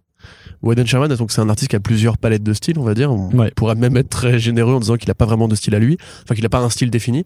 Euh, il avait notamment d'ailleurs repris C'est un style- artiste qui sait se réinventer. Exactement, il avait pris le style de Frank Miller pour faire une planche de, de Spider-Man. Oui, euh, elle était incroyable, oui. euh, de la scène de, de Sam Raimi et tout, c'était invraisemblable. Et là, il est plus dans cette Ah oui. espèce d'école de dessin, euh, vas-y. Chicken Devil, ça s'appelait, ouais. Voilà, on va dire post-western, un peu, un peu sous puff, avec des couleurs n'importe quoi, etc. Donc, moi, c'est plus ce, Sean ce Eden Sherman là que j'aime bien. Lewis, c'est toujours un peu 50-50 pour moi, mais là, effectivement, le concept a l'air assez absurde et, euh, et, et déconnecté de la réalité pour me plaire. Euh, parce que voilà, typiquement, Thumbs, moi, c'était le dessin qui m'avait laissé à la porte, alors que The Few, beaucoup plus. Enfin, j'ai beaucoup plus, enfin, bien plus préféré, préféré, bien plus préféré, ça se dit pas. J'ai préféré, beaucoup plus. Ouais, ça y est. Donc, euh, chaud, carrément. Et puis, euh, iComics, bientôt, l'année prochaine, on sait pas. Bref. Non, ça, ça c'est, c'est vite dit, mais pourquoi oui, pas je sais pas, j'en sais rien. Pourquoi pas en tout pas d'infos. Ce serait, ce serait lo- logique, mais en attendant, bah, Fun n'a pas trouvé un repreneur, donc euh, déjà, faudrait commencer par ça. Ouais. Avant de s'intéresser à Above Snakes, donc qui arrivera cet été chez Image Comics, et bien entendu, on essaiera de vous en reparler à ce moment-là dans En les. Issues. Les Back Issues. on continue, on continue euh, de côté de l'indé, parce qu'il y aura beaucoup d'indés en fait dans cette partie comics, avec Peter Milligan qui est chez Highway Studios, avec euh, l'artiste qui a planté sa tente dans les locaux, littéralement. C'est Ma- Mike J'ai eu peur de. Il a planté sa tente, j'imaginais qu'il fait un coup de couteau à sa tati. euh, Non, bah non, mais non. Deodato. non. Mais non, Mike Deodato Jr. qui a donc élu domicile chez, chez Aiwa, qui euh, vit là-bas, qui, euh, voilà, qui qui, dort là-bas, qui mange là-bas, qui respire Tu complètement. parles et dis, tu connais Ewa, c'est vachement bien. Mm, mm, C'est un peu devenu leur mec Mignola, eux, en fait. Seulement, le truc, c'est que ce qui est bien, c'est qu'il fait comme, vu qu'il fait que des séries en 4 numéros maximum, ou 5, ou allez, 6 parfois, vraiment, quand il est chaud, mais en fait, ça lui permet de faire plein, plein de projets différents. Ah oui, oui. Et techniquement, et vu à que. Aiwa, ils sont clairement aussi en train de faire beaucoup de mini-séries, de pitch aussi pour clairement avoir des vues dans des adaptations, en fait, ça, ça, lui, ça lui permet techniquement de multiplier le potentiel de royalties euh, au final. Je sais pas, par contre, est-ce qu'il est pas euh, salarié, en fait? Parce Bah, que euh, à force de actionnaire, rester chez actionnaire. eux- Actionnaire, ouais. Peut-être. Probablement. Je ouais. sais pas, il doit y avoir des billes euh, comme ça. En tout cas, il a dû avoir un contrat, effectivement, euh, peut-être d'exclusivité ou quelque chose comme ça. En tout cas, ou alors, jusqu'ici, il plaît super bien, que les pitchs qu'on lui propose à chaque fois, ça, ça, ça lui fait délirer. En même temps, j'allais dire, ça lui permet de collaborer avec du Straczynski, avec du, Perti- Mi- avec, pardon, avec du Peter Milligan et avec du Mark Russell, j'ai envie de dire. Avec On du va- Christophe Faust. ouais, et on va pas, on va pas s'en plaindre. Et donc, de quoi ça parle, ce nouveau titre qui s'appelle Absolution, Oh, qui n'a bah, absolument rien à voir avec l'album de Muse du même nom. Non, abs- mais absolument rien en plus. Surtout qu'il s'appelle pas Absolution, aucun, parce que c'est une chanson qui s'appelle Absolution, c'est pas l'album. N'importe quoi. Complètement. Du coup, je pense à un autre. Il n'y a pas un Resident Evil Absolution, un truc comme ça. Bref. non. Euh, donc ouais, ça parle. Bah, c'est encore une fois un projet qui est très euh, ciné compatible ou série B compatible.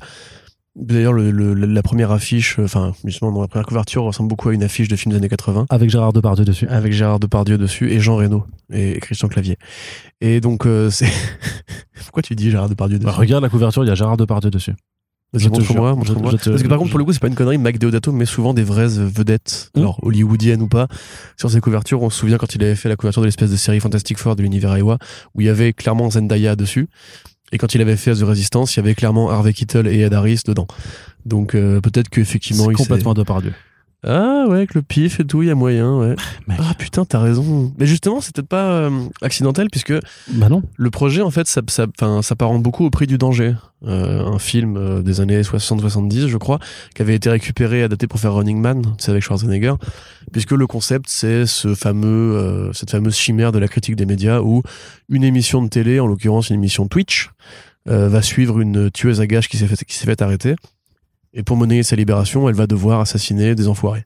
Pour prouver qu'elle est euh, dans, bon, bah, en rédemption, simplement. Donc elle, bon, elle cherche l'absolution, d'où le titre. Donc voilà, c'est Mad World, c'est le prix du danger, c'est Ultimate Game, c'est tous ces machins-là où en fait on va faire une critique des médias dominants et du voyeurisme en mettant, enfin en poussant le, curseur de la violence au maximum. Euh, Mike Deodato, bon, effectivement, il peut collaborer avec plein de gens, c'est très bien pour lui. Moi, j'admets que son style m'embête un peu, ses couleurs m'embêtent un peu, son obsession des, découpages avec ces espèces de quadrillages morcelés, ça m'embête un peu aussi. Et Peter Milligan, c'est compliqué de s'emballer parce qu'il est tellement productif. Il a au moins trois projets par an depuis cinq ans, là, alors que ce soit des one-shots chez Aftershock. Il était beaucoup chez Aftershock, lui, euh, récemment. Il a fait un passage chez Volt aussi, il a fait du Aoi deux fois. Euh, donc il est vraiment ultra, ultra occupé. Là, ça sent, ça sent un petit peu le côté. On va tâtonner, voir si ça intéresse un producteur éventuel, parce que euh, c'est un truc qui est très facile à vendre, hein, je pense. Euh, violence, plus Twitch, plus stream, machin. Oui, oui, oui. Donc euh, voilà, et puis effectivement, le fait que Mike Deodato Jr. ait un style qui soit très C'est réaliste. Hunger Games euh, sur Twitch. Voilà, hop, c'est bon, c'est vendu. Allez. Ouais, mais en plus, il y a un peu de ça aussi, ouais. Ouais. Enfin, sur le côté un petit peu critique sociale et young Mhm. adult, quoi, on va dire. Mais du coup, ouais, pour, enfin, après, c'est comme d'hab, hein, Peter Milligan, c'est tu, tu jettes une pièce en l'air et 50-50, c'est bien, c'est pas bien. Donc, euh, parce que récemment, il y a quand même du bon et du moins bon. Donc, faut voir. euh, effectivement, c'est bien de voir que ouais, continue à produire, à produire, à produire, et c'est cool pour Gérard Depardieu. C'est maintenant héros de comics. Je savoir. m'attendais pas à cette, à cette chute euh, sur, sur, sur ton passage, Corentin. Mais on va maintenant passer du côté. euh, on va faire juste une courte brève sur Marvel pour euh, dire. euh, et C'était quand même quelque chose que tu attendais depuis pas mal de temps. C'est la sortie euh, cet été de la série Predator de Ed Brisson. Oh oui, je l'attendais, oui. Ah, j'étais. euh, T'étais comme un gosse, hein. T'étais- Ah, Predator, il revient, je suis trop cool. Non, en fait, je m'en fous un peu. Ed Brisson, Euh, Kev Walker sur du, euh, sur du Predator. Ouais, avec un synopsis extraordinairement recherché où une nana dont la famille famille a été été massacrée tuée. par le prédateur se lance dans une course à travers l'espace pour trouver le prédateur. Le chasseur devient le chassé. Oh putain, je suis trop fort Donc, donc oui, non, c'est pas exactement là moi où je. Mais de toute façon, C'est un pitch renversant, j'ai j'ai envie de dire, vu ce que Marvel a fait avec la série Alien euh, de Philippe Kennedy Johnson et Salvador Larocca. Alors apparemment il faut plus en dire du mal parce qu'il y a des fans de Salvador Larocca qui bondissent dès qu'on en dit du mal donc moi je vais pas en dire du mal je vais dire que c'est de la merde euh, très et puis c'est pas beau et puis c'est franchement pas inspiré quand t'as lu justement du Alien chez Dark Horse il y a vraiment aucune originalité donc euh, voir ce qu'ils vont faire sur Predator ça reste Marvel hein, c'est pas des gens qui sont fans de tête découpée je sais pas hein, très honnêtement moi ce que je peux en attendre je suis toujours assez mécontent de voir que les frères les scénaristes de Predator ont cédé euh, bassement au chèque de Marvel enfin de Disney Eh mec. euh, mais qu'est-ce que tu voulais qu'est-ce que tu voulais qu'ils fassent en même temps je comprends l'argent, mais- l'argent quand même. ah oui c'est pas bête ça. Maquet, l'argent, les Maquet, flics, maquet. le flou, le pognon, les, les, les pépettes. C'est quoi déjà la monnaie euh, avant l'euro en Italie? Euh, la, la lyre. La lire, c'est ça, putain, ouais. Exactement, la lire. Arnaud, on voit que t'es un vrai italien. Ça, tu connais ce genre de choses. Maquet. Donc, euh, ouais, non, bah, c'est bien pour, euh, c'est bien pour eux, pour les scénaristes, les frères Jim et John Thomas, qui vont sûrement toucher un intéressement à partir de maintenant, parce qu'ils ont dû négocier un contrat assez énervé. Je parle très vite. Mais par contre, oui, enfin, si on est fan de Predator, Kev Walker, c'est un bon artiste quand même. Oui. Ça, ça fait plaisir. Ed Brisson, c'est un... toujours mieux que, que, que Salvador Larocca en tout cas. Oui, bah oui, de toute façon, il y a pas Ed, grand monde. Ed est Brisson, c'est pareil, ça, ça souffle le chaud et le froid. Il est capable de très bonnes choses et de choses beaucoup plus passables. Donc euh, voilà, ne souffle pas le chaud et le froid, Corentin, s'il te plaît. Mais euh, tu vois, pour, pour moi, c'est pareil, c'est euh, est c'est du 50-50. C'est un exécutant. C'est comme Rosenberg, c'est comme. euh, En Inde, il fait des trucs comme sympas. Tiny Howard, comme euh, la nana euh, Léa Williams, tu vois, c'est ces gens en fait qui sont des salariés réguliers de chez Marvel, qui peuvent par- parfois faire de très bonnes choses, même comme Jerry Duggan quelque part, qui s'est un peu euh, mis dans cette espèce de case de maintenant je vais faire beaucoup de Marvel, il y aura une partie qui sera vraiment très bien, une partie vous lirez parce que vous êtes fan des personnages, pas beaucoup plus. Là, je pense que ça va être ça. C'est les fans Predator, ils attendent depuis un moment qu'il y ait de nouveaux comics qui arrivent. Sachant que c'est pas un personnage qui a été aussi bien traité que Alien, même chez Dark Horse. Il y a beaucoup plus de trucs euh, très dispensables. Alors que c'est dommage parce que la promesse de Predator, c'est quand même la promesse du mélange des genres. Si tu regardes le, premier Predator de McTiernan, c'était euh, Commando ou Rambo mélangé avec euh, science-fiction horreur. Le deuxième avec euh, le mec de l'arme fatale, Roger Murtaugh, qui s'appelle dans la vraie vie, j'ai oublié. C'est vraiment un film de flic des années 90, un peu polar, un peu sombre, avec le Predator. Et il y a beaucoup, en fait, Dark Horse fait beaucoup d'expériences comme ça avec des westerns Predator, des films de guerre Vietnam Predator et tout, des films médiévaux Predator. Là, le fait d'aller directement vers un truc très conventionnel, on sent qu'ils prennent la température. Ils n'ont pas envie de refaire un, Conan euh, où il y aura pas 40 séries Predator chaque, pas- chaque mois. Maintenant, il faut attendre le crossover Alien versus Predator versus l'univers Marvel, euh, qui finira par arriver mécaniquement, c'est obligatoire.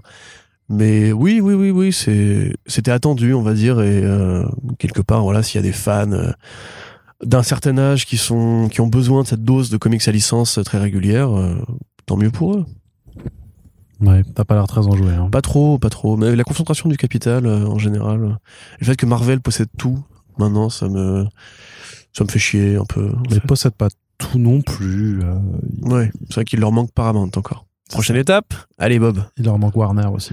Ouais. Et une fois, Ah putain, imagine, quelle et horreur. une fois qu'ils ont, et une fois qu'ils ont, tu sais, il y a vu ces rumeurs en plus à la Ouais, con. bah tu oui, te rappelles ouais. de Warner qui voulait revendre des Marvel T'avais, t'avais des, des gens qui, étaient- qui attendaient ça, hein, qui disaient à l'époque de Snyder et tout, genre, ouais, franchement, Marvel, ils savent faire des films de super-héros, euh, rendez-leur la licence et tout. Au secours. Imagine Joker chez Marvel. Imagine The Batman chez Marvel. Jaja. Jamais. Ça n'arriverait pas, ça n'arriverait pas. Imagine les héros gays chez Marvel. Oh là là. Allez, Corentin, on continue. On va terminer cette partie comics avec la grosse annonce. C'était la grosse annonce des derniers, de la fin du mois d'avril. Le retour inattendu peut-être hein, de, euh, de Frank Miller aux affaires.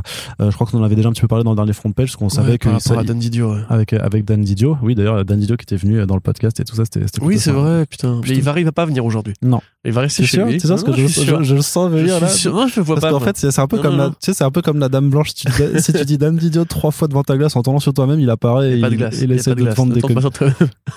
Non, Arnaud, retiens-toi. Il essaie de te vendre des comics Metalman et tout. Il fait, ah, regarde, c'est vachement bien. Alors donc, Regarde Sideways.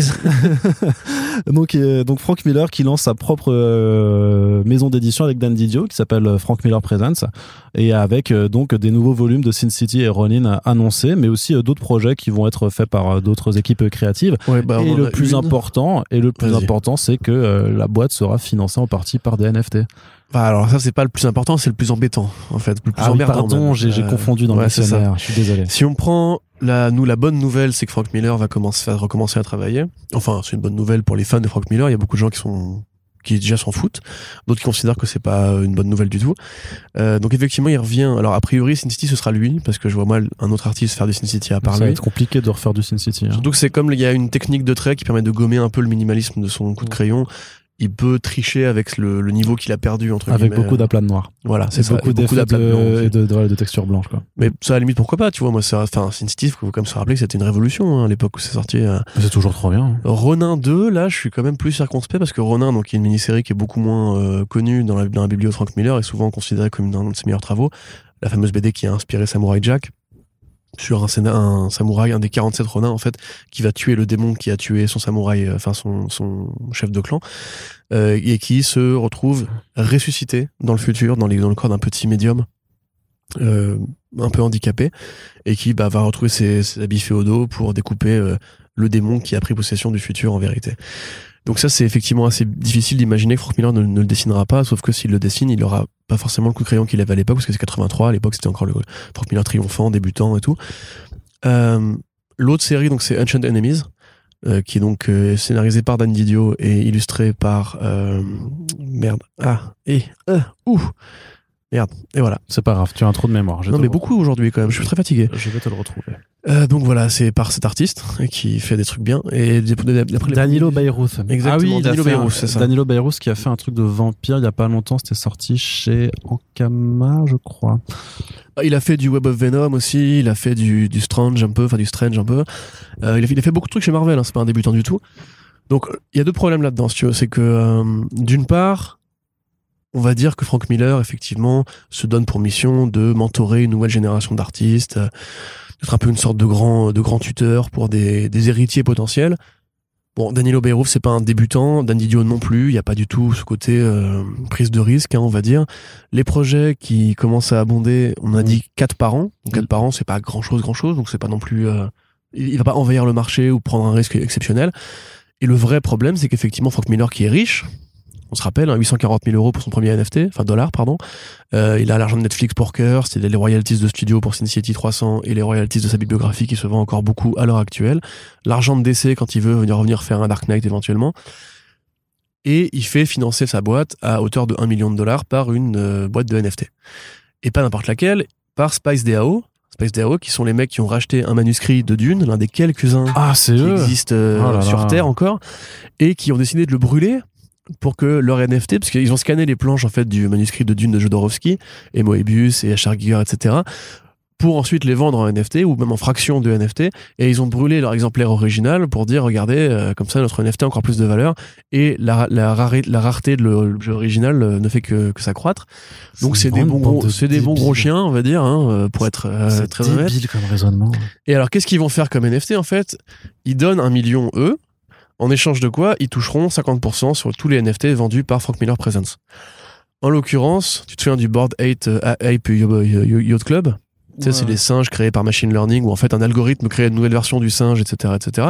Ils vont faire pareil, En fait, c'est mais juste des avec skins. le En fait- dessin de Frank Miller. En fait, c'est juste des skins en général. Et en fait, ça, ça a été décliné parce qu'il y a aussi des, euh, des Lazy Lions, t'as les, euh, oui, oui, les requins. les euh, Furious Pigs ou je sais pas quoi, mais c'est trop nul. Mais qui Mais bah, en fait, ils essaient tous de copier le, le succès de ce premier truc-là, en fait. Ouais, mais le truc, c'est c'est que c'est juste en fait, ça, ça juste d'une photo d'avatar déclinée avec juste des skins que même Fortnite ils font plus d'efforts pour varier les skins quoi et euh, Voilà. c'est- c'est terrible quoi. Et donc là, en fait, la Spice DAO va fournir la technologie qui permettra à ce que Frank Miller dessine, on va dire, allez, euh, 5, 20, 50 personnages, et pareil pour euh, l'autre artiste. Et ensuite, la machine va générer par algorithme des milliers de variations de ces dessins, euh, qui vont ensuite vendre en profile pictures. Oh, c'est- Ils vont vendre des photos de profil à hauteur de 10 000 et ils prévoient de faire 6 millions de dollars comme ça. C'est-à-dire qu'aujourd'hui, maintenant, vous allez payer, enfin, vous pouvez payer pour avoir une, photo de profil générée par ordinateur euh, et qui sera un dessin de Frank Miller, euh, mais pas vraiment. voilà. Et ça, c'est le plan de financement, c'est le business plan en fait de Frank Miller parce que on peut même maintenant commencer à dire les, les- les termes. Frank Miller revient parce que le NFT. Parce que quand tu vois l'article de Bleeding Cool qu'il faut absolument que je traduise justement, euh, j'ai commencé hier, euh, sur le programme, en fait, il y a plus de place qui est laissée à expliquer le business plan du, du truc où il y a le mot NFT partout que à parler des BD elles-mêmes où là, on n'a rien n'a été présenté, rien n'a été annoncé. Encore une fois, 4 titres par an pour 10 000 NFT la première année. Tu peux te dire qu'en fait, c'est plus ça qui guide la main de Frank Miller, qui s'est quand même fait quasiment un million de dollars avec son cube là de Marv. Euh, C'était trop moche. en voilà, plus. Oh là 840 000 là. dollars. C'est du coup, après, tu peux comprendre. Il aime l'argent. C'est un capitaliste. hein, Frank Miller, il a jamais caché le, il a jamais dit le contraire. Voilà, il, avait fustigé Occupy Wall Street à une époque. euh, on sait quand il revient, c'est pour le pognon.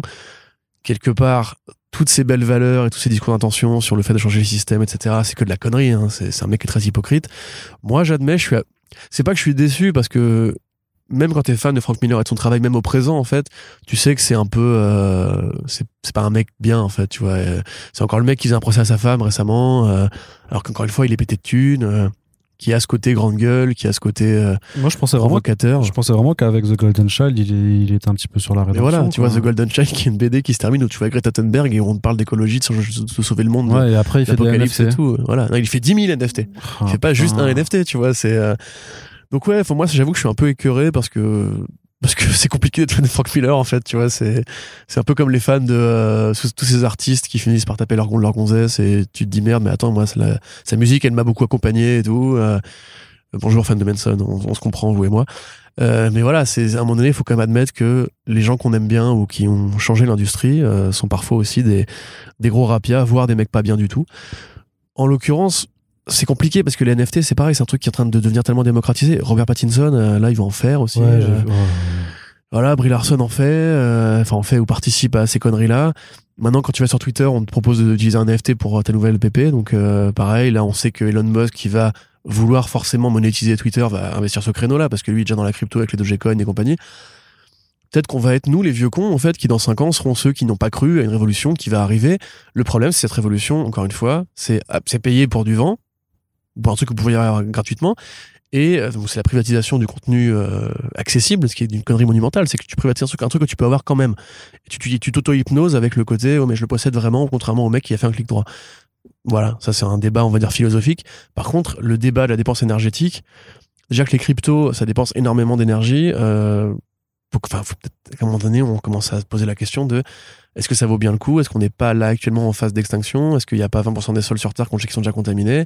Est-ce qu'il n'y aura pas une catastrophe naturelle par jour en, en 2030 euh, Et voilà, sais, comme le projet Plush, là, le film français à la con, euh, Mais qui ressemble vraiment à une c'est- pyramide de Ponzi, hein, pour le coup. Ah oui, Euh, complètement. Oui. Non, mais en plus, en plus, ça, ça- parce qu'ils avaient déjà fait, il y avait, j'avais déjà vu qu'il y avait une boîte en fait qui essayait de faire ça aux États-Unis, de faire un film où en fait euh, qui est financé par les communautés de fans par l'achat de, de, NFT et en fait plus t'es riche plus en fait t'as des parts dans le film de producteur. Et donc plus tu peux influencer sur l'histoire.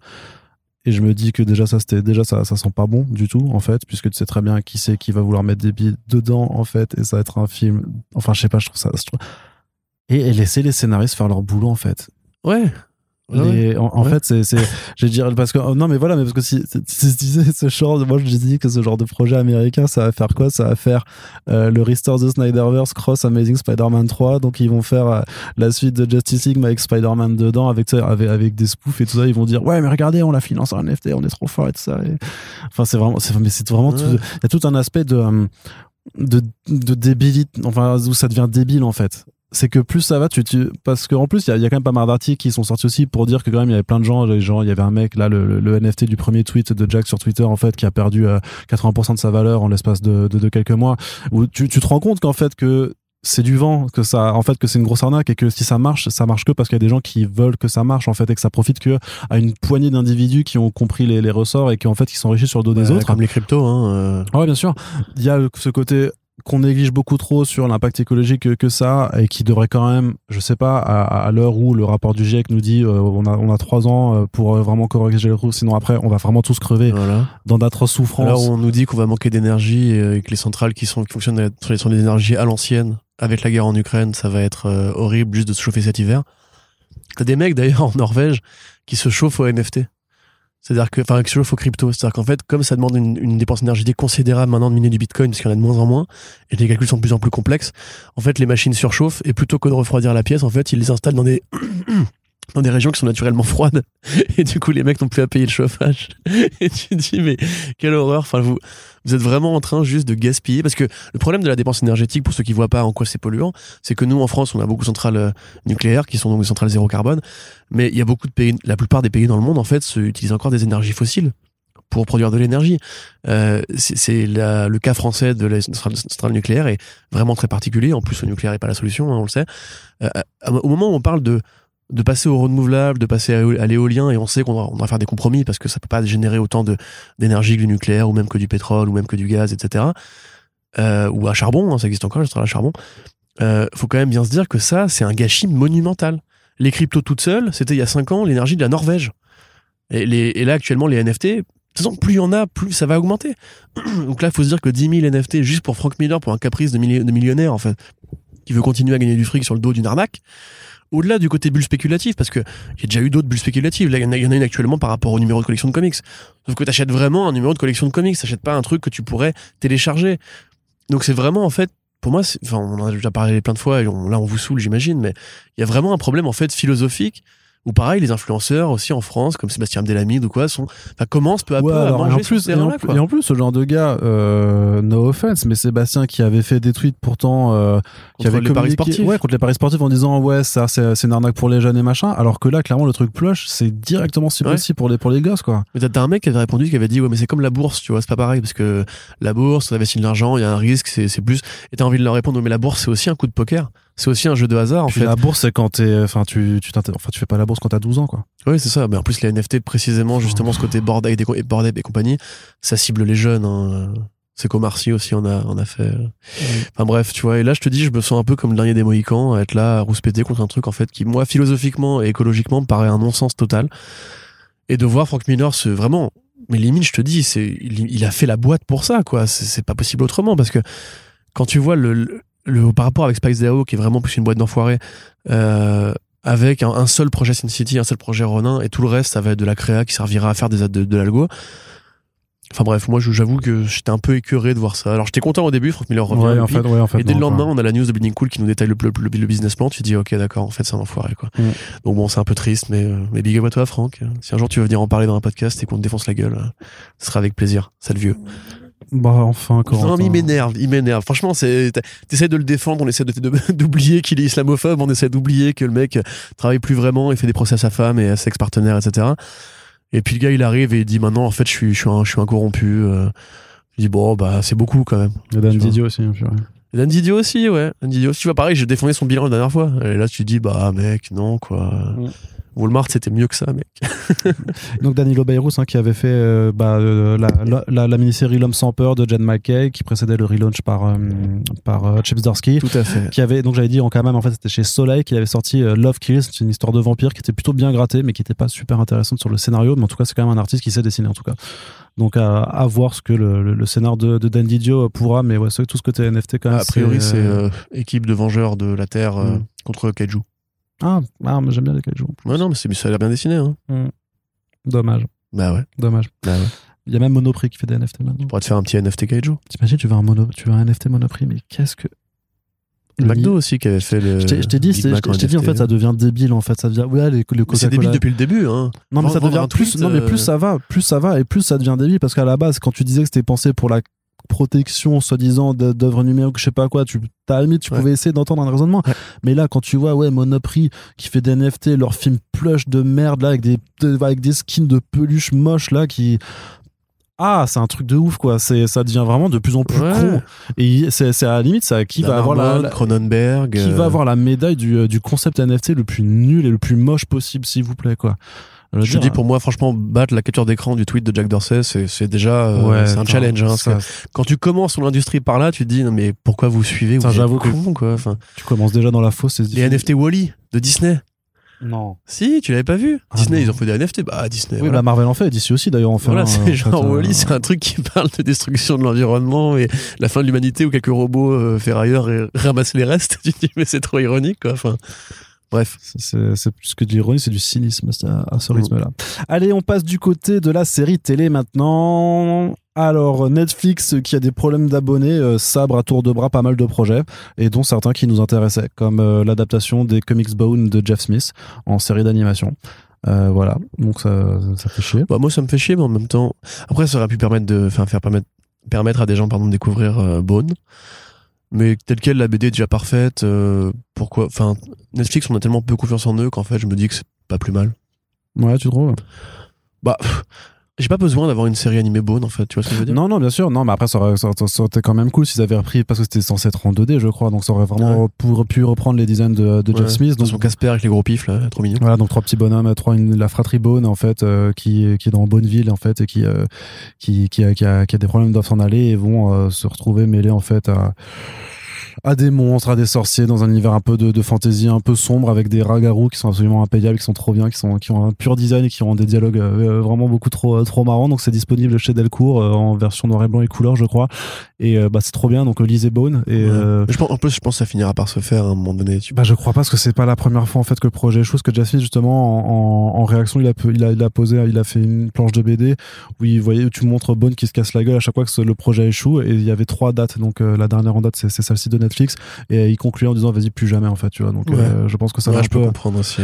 que ça l'a un petit peu saoulé. Mais tu sais, je me faisais la réflexion en ce moment, on regarde DuckTales avec Océane, donc la, Ouais. la bande à Picsou, la nouvelle version. Ouais, par contre, je t'arrête tout de suite. hein, je suis pas assistante sociale, me raconte pas ta vie Ouais. comme ça. hein. Donc, euh, et justement, je me disais, c'est bah, c'est une très bonne série animée, mais par contre, je regrette qu'il n'y ait pas eu une version animée de la jeunesse de Don Rosa, etc. Et mais au premier degré, tu vois. Ah. Ouais, et en même temps. et après, je euh, me dis, mais en fait, c'est parfait déjà de Mm. base. Pourquoi tu veux une- que l'animation limite risque de gâcher ça ou de gâcher ce, ce trait parfait, ce, ce sens du détail et tout. tu en pourras- définitive, tu pourras juste, tu- jamais, tu, euh, peux lire la BD et tu, tu kiffes quoi. Ouais, et puis tu pourras jamais, par rapport à la jeunesse, tu pourras jamais retranscrire en animation le côté génial des, des, des, des scénettes dans Ouais, l'arrière-plan. C'est ça, ouais, ouais. Donc c'est c'est pas possible. Ouais, tu t'as un- t'as t'as une poule qui est sur une vieille bagnole des années 20, etc.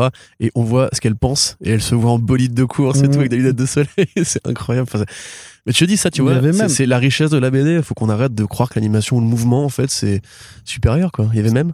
Bah dans, dans le, moi je me rappelle toujours dans le premier numéro de la jeunesse, tu vois une poule justement qui essaie de manger un verre et le verre arrive à s'échapper, puis après en fait il revient avec une masse et il tapote sur le, le dos de la poule, il a une énorme masse pour la taper, c'est trop fort. ça. T'as plein de petites scénettes comme ça comiques dans les arrière-plans à chaque fois et ça ce sera pas pas retrans. Bah, enfin bref, tout ça pour dire qu'il y a aussi Rising Dion, donc la série Comment Ouais, élever un on s'en bat les super héros qui était qui était annulé après deux saisons, euh, projet qui était euh, produit par Michael B. Jordan, donc voilà sur ce, ce petit euh, Dion euh, qui euh, se découvrait des super pouvoirs, donc euh, deux saisons et euh, basta. Non mais tu vois quand même que ils sont en train en fait de euh, de faire un gros gros gros Ménage de euh, printemps. ménage en fait par rapport au fait qu'ils ont perdu 200 000 abonnés alors qu'ils voulaient en prendre plusieurs millions. Ils, apparemment ils vont en perdre 2 millions d'ici le semestre prochain.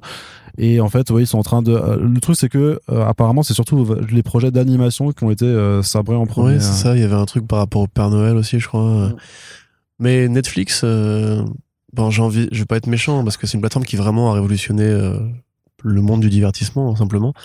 Peut-être qu'à un moment donné, en fait, la, le manque de qualité finit par te mordre le, le mollet. C'est même pas. Alors, il y a, y a- y a le manque de qualité. Bah, ça, ça c'est vite dit parce qu'ils produisent encore des trucs super bien quand même.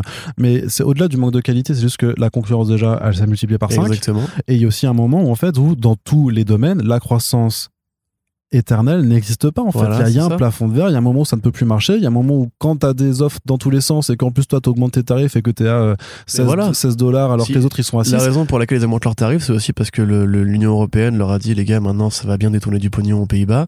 Parce qu'il faut quand même se rappeler que pendant 8 ans, ils n'ont pas payé d'impôts en France. Ils ont détourné des, vraiment des centaines de millions.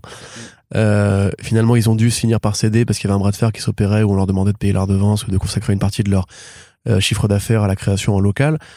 Donc ils ont fini par vouloir bien payer leurs impôts, mais du coup, bah, pour euh, rester rentable, parce que Netflix n'est pas rentable, hein, on se rappelle que c'est une boîte qui perd de l'argent parce qu'elle investit trop dans la création de contenus originaux et qu'elle les gâche en balançant en un week-end une saison de, de 20 épisodes.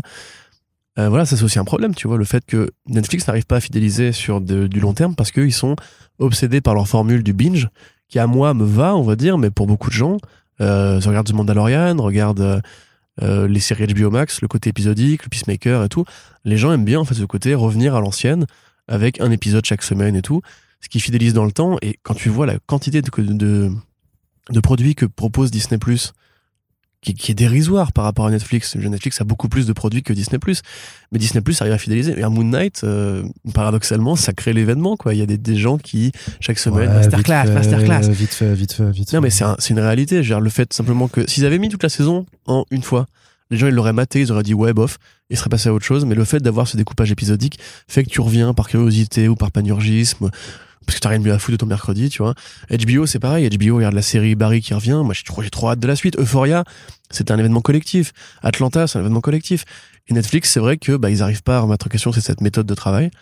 Du coup, ils perdent. Et le fait est que l'animation, bah, ça coûte cher et ça ramène pas forcément plus d'abonnés. Donc, euh, ce qui est dommage. Parce qu'ils savent c'est- pas la c'est vendre. C'est un domaine sur lequel ils sont plutôt forts. En plus, Ouais, Genre, mais en plus- Hilda, c'est vachement bien, par exemple. Bah, euh, l'adaptation là de League of Legends, Arcane, Arcane, ouais. marché ouais. de ouf. Et les maîtres de l'univers.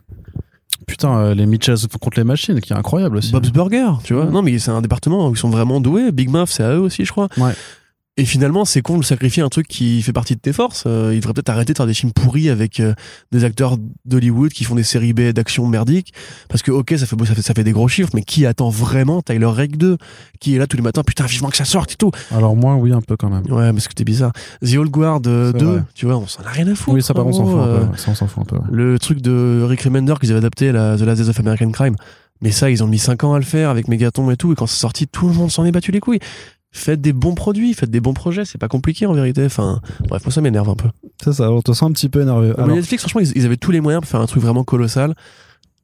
Simon Kanatawe. Mm. Et finalement, ils ont fait quand même vachement de back pense- catalogue de série B, quoi. je pensais au webtoon français, moi, qui s'appelle Colossal aussi. Extraordinaire. Oui, tout à fait. Voilà, vous avez des potes en plus. Mais tu vois, regarde, Netflix maintenant, c'est un peu devenu la boutique de DVD où tu vas avec tes potes pour louer une série B et te faire une soirée pizza, en fait. Et je trouve ça un peu dommage parce qu'en face, t'as HBO qui continue à cartonner, t'as STX qui continue, qui continue à cartonner. Et c'est comme ça que tu crées des abonnés fidèles parce qu'après 30 balais, qui vraiment regarde Netflix avec le sourire, quoi. Enfin, il y a plein de bons produits. Je rigole, J'exagère un peu, mais je veux dire, Le vieux con, là. pour moi, il y a un problème dans le business model, en fait, hein, vraiment. Dans le fait de, voilà, de pas mettre de l'épisodique, de vraiment chier de la série B. euh. Parce que maintenant, les gens peuvent, ils, ils se disent, je rate pas grand chose. Ouais. Si je quitte Netflix, et en plus, c'est plus cher qu'avant, alors que la qualité a pas grimpé. Ouais. Tu vois. Voilà. Alors que pourtant, il y a quand même des projets de films aussi qui sont, qui sont plutôt. plutôt Ouais, bien sûr. ça. Mais même regarde dans comics, ils ont quasiment toute, toute la scène indé, hein. Mm. Scott Pilgrim, ça va être chez eux, non? La prochaine série animée? Je sais plus, ouais, peut-être. Il me semble, hein. Mm. Mm. Tu t'endors, Arnaud, là. Non, je ne m'endors pas, je ne m'endors pas, je te regarde. Deux. Euh. Qu'est-ce que je voulais dire? Non, non, parce que j'ai juste enlevé une actu du, euh, du fil conducteur parce qu'en fait on en avait déjà parlé, mais juste pour dire que le spin-off de Harley Quinn euh, sur le bar de l'aime. a été euh, commandé, donc c'est plutôt cool. Oui. Bon, je, suis- je suis content, mais euh, cool. on vous renvoie au précédent front page hein, juste pour vous parler du, euh, du, du pitch, mais en tout cas voilà. Euh, c'est- contrairement du coup à HBO Max, lui, euh, l'animation ça leur fait moins peur, tu vois. il- Exactement. il bah, temps, la Queen, c'est un peu pareil. Leur, leur flagship, c'était un, succès- un succès surprise, mais comme Invincible pour Amazon. Hein. Ouais. Et juste, euh, autre bonne nouvelle, du coup, la scénariste euh, T. Harvey, je crois, T. Harley, T. Harvey, quelque chose comme ça, qui était la scénariste du spin-off euh, The Hit Bank Kill Tour, va a priori faire du Harley en canon chez DC. Donc c'est Oui, quand même la vrai, preuve ouais. que Harley Quinn, c'est vraiment un succès à la fois en BD, à la fois en série animée, et que peut-être que ça va devenir le nouveau standard, le nouveau standard de Harley Quinn euh, pour les années à venir. hein. Peut-être que ça va être le Dark Souls de la série d'animation. Ouais, ouais, ouais. Tu veux, que je rebondisse là-dessus, là parce que... Pas forcément. D'accord. T'as grave raison, Arnaud. Ouais, Ça grave. va être le Bloodborne. ah, ah, ah, drôle. Bref, du côté des séries télé aussi, euh, autre, autre nouvelle, est-ce que ça sent la fin euh, de l'univers euh, CW DC Comics, puisque la série Batwoman est annulée après trois saisons et la série Legends of Tomorrow ne connaîtra pas de fin non plus après sa septième saison, chose qui n'était pas prévue à la base, puisque les deux saisons se terminaient, enfin les deux séries se terminaient sur des cliffhangers qui ne seront donc pas résolus. C'est-à-dire que dans les séries originales qui sont vraiment in continuity de cet univers, il nous reste The Flash. Et c'est tout, en fait. Parce que Superman et Lois, c'est dans une autre Black euh, Lightning, ils l'ont continuité. déjà annulé. Oui, ça finit depuis longtemps. Le spin-off, ils l'ont pas commandé. Non. Euh, Gotham Euh. Knight, ce sera dans une autre continuité aussi. Puis euh, les, deux- les autres qui restent, ben Naomi pour l'instant c'est aussi séparé du reste et Stargirl également. Alors Stargirl, ça, on avait montré que c'était dans, le- dans, dans leur multivers et tout ça, mais en fait dans la continuité Ouais, de ouais. l'Arrowverse, en fait il ne va rester plus que The Flash saison 9 et euh, très honnêtement, enfin The Flash ne passera pas une dixième saison. Bah, Arrow s'est arrêté à la c'est- 8. c'est c'est quasiment ça ça. Ouais, c'est ça. Il n'y a aucune série de cet, cet univers-là qui a été au-delà de, de 9 saisons, du coup. Ah, pour le coup, non, ouais. Flash sera la plus ancienne.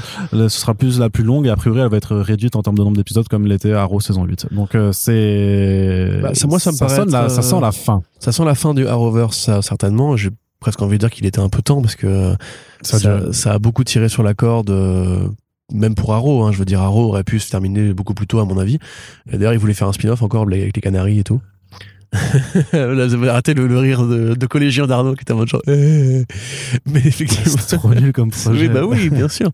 Mais pareil pour Legends, je veux dire, euh, depuis la saison 2, en vrai, il, il manquait un peu de trucs à dire. euh. Non, justement, moi je, je- je trouve que c'est à, à l'inverse, c'est que depuis la saison 3 avec Bibo et tout ça, ils avaient assumé le fait qu'en fait essayer de faire des intrigues sérieuses sur leurs histoires de voyage dans le temps, ça ne marchait pas de vouloir le faire correctement. Donc vas-y, on s'en bat les couilles, on va dans toutes les époques et du coup on se fait plaisir. Les costumiers ont dû se faire plaisir de ouf.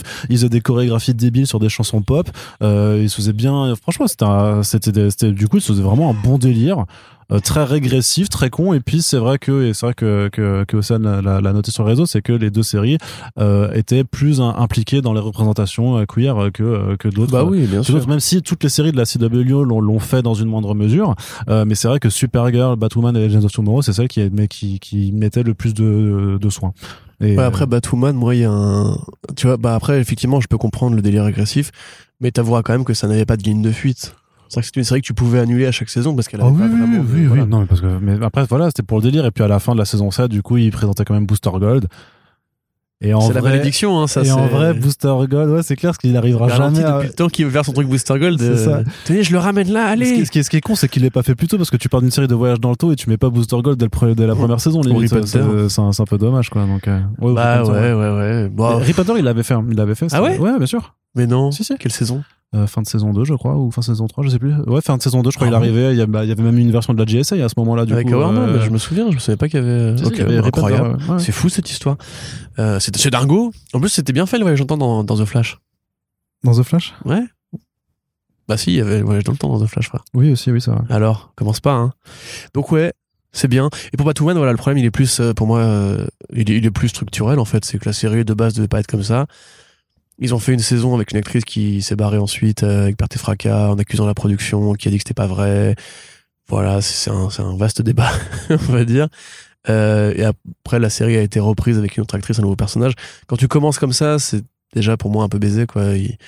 En plus, un personnage qui n'existe pas en comics, qui sont rajoutés. Il a fallu recréer du lore, une saison 2 qui était, qui était plutôt une saison 1 et tout. Donc oui, c'était risqué. Euh, quant à savoir si c'est la, la fin de la collaboration entre la CW et DC, on sait que la CW va être vendue, ou a déjà été vendue. En tout cas, il y a un, Non, il y a des rumeurs. en télévisuel fait. qui était intéressé apparemment. Voilà, il y a des rumeurs qui voudraient s'en séparer, mais il y a rien qui a été acté pour le moment. Mais moi, ça me paraît pas euh, illogique. Je veux dire, effectivement, Warner Bros veut se désengager de la télévision pour faire de la- du streaming à tout craint. Et ils avaient en plus Oui, précisé mais ça que- leur appartient. euh, Ils avaient précisé justement que ça n'entacherait pas leur relation de travail avec Berlanti Productions. Bah, qui en l'occurrence, lui, il euh, continue de faire Doom Patrol, Titans. Voilà, Superman et Lois, effectivement, et Gotham Knight, euh, voilà, c'est c'est-à-dire que c'est la fin de cet univers-là, mais pas du tout la fin de l'univers Berlanti, enfin de la des saga des avec Berlanti, voilà. on va dire. Disons qu'il y aura d'autres séries d'ici, mais qui devraient plus euh, se raccorder en Parce fait. que euh, Superman et ensemble. Lois, techniquement, c'est le Arrowverse. hein. Oui, mais c'est dans un déter. Ouais, je sais bien, mais ça reste, c'est la- une, c'est une branche de l'arborescence. De la même façon que Doom Patrol est censé dériver de Titans, mais bon, euh, on va dire Ouais. que voilà quoi. Donc, euh, moi personnellement, je suis plus, je suis plus du tout hostile à ce, à ce mec, euh, comme je l'étais à une époque, parce que je trouve en fait que proportionnellement à ce qu'a fait DC au cinéma, bah chez Grégoire Berlanti, t'as le multivers. euh, Ah non, mais il a tout. Non, non, non, non, c'est toujours un que- Superman qui est sympathique. Et ça, on l'a tou- toujours dit. Alors, non seulement Superman, lui, ça rend super cool. Il faudra vraiment qu'on fasse ce podcast. euh, Doom Patrol, c'est fidèle, ouais. à ce qu'on pourrait, on pouvait penser au départ. Et, euh, et même par rapport même par rapport à la reverse, en fait, ils ont fait, ils ont introduit tellement de concepts et de choses en fait euh, d'une façon plus honnête et plus fidèle aux comics. Au final, même si c'était cheap, même s'il y avait plein de défauts, il y a pas de problème, mais c'était quand même quelque chose qui voulait faire les choses et qui clairement sentait que les gens derrière ont réellement lu des bandes dessinées et faisaient peut-être les choses pas parfaitement, mais il y avait vachement plus de sincérité à mon sens derrière en fait parce qu'ils avaient aussi plus le temps de développer tout ça.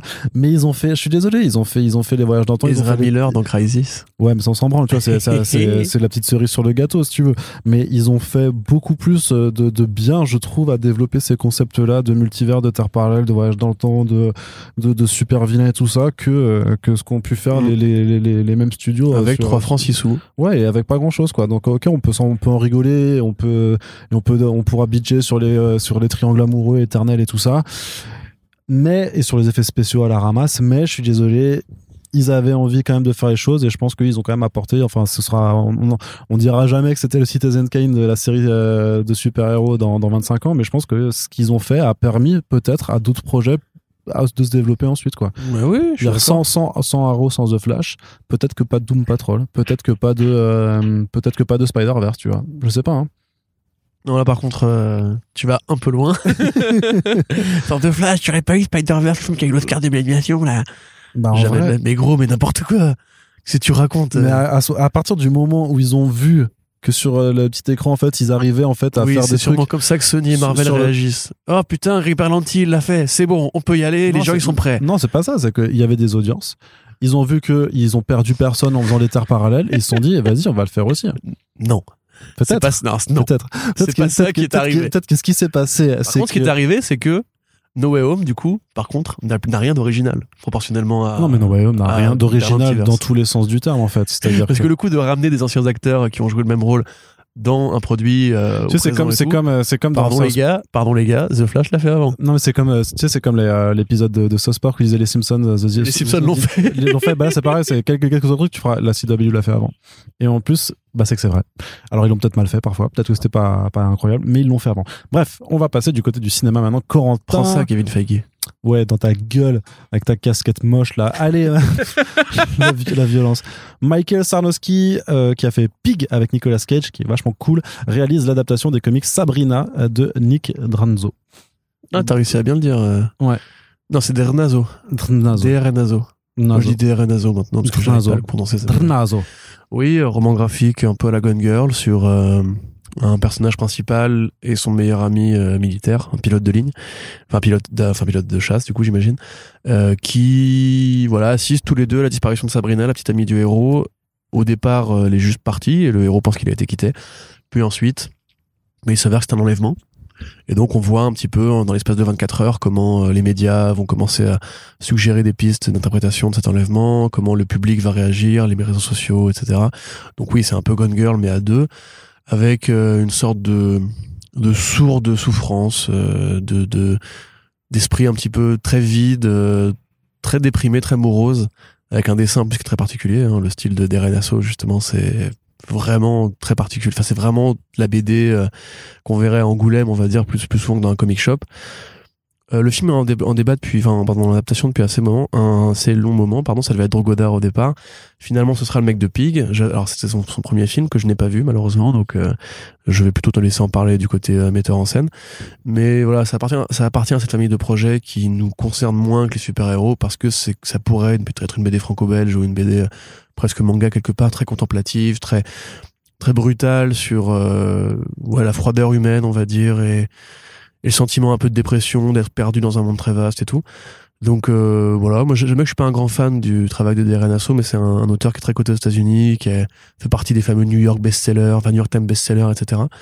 Euh, et puis ça peut donner un film effectivement très sympathique vu le synopsis.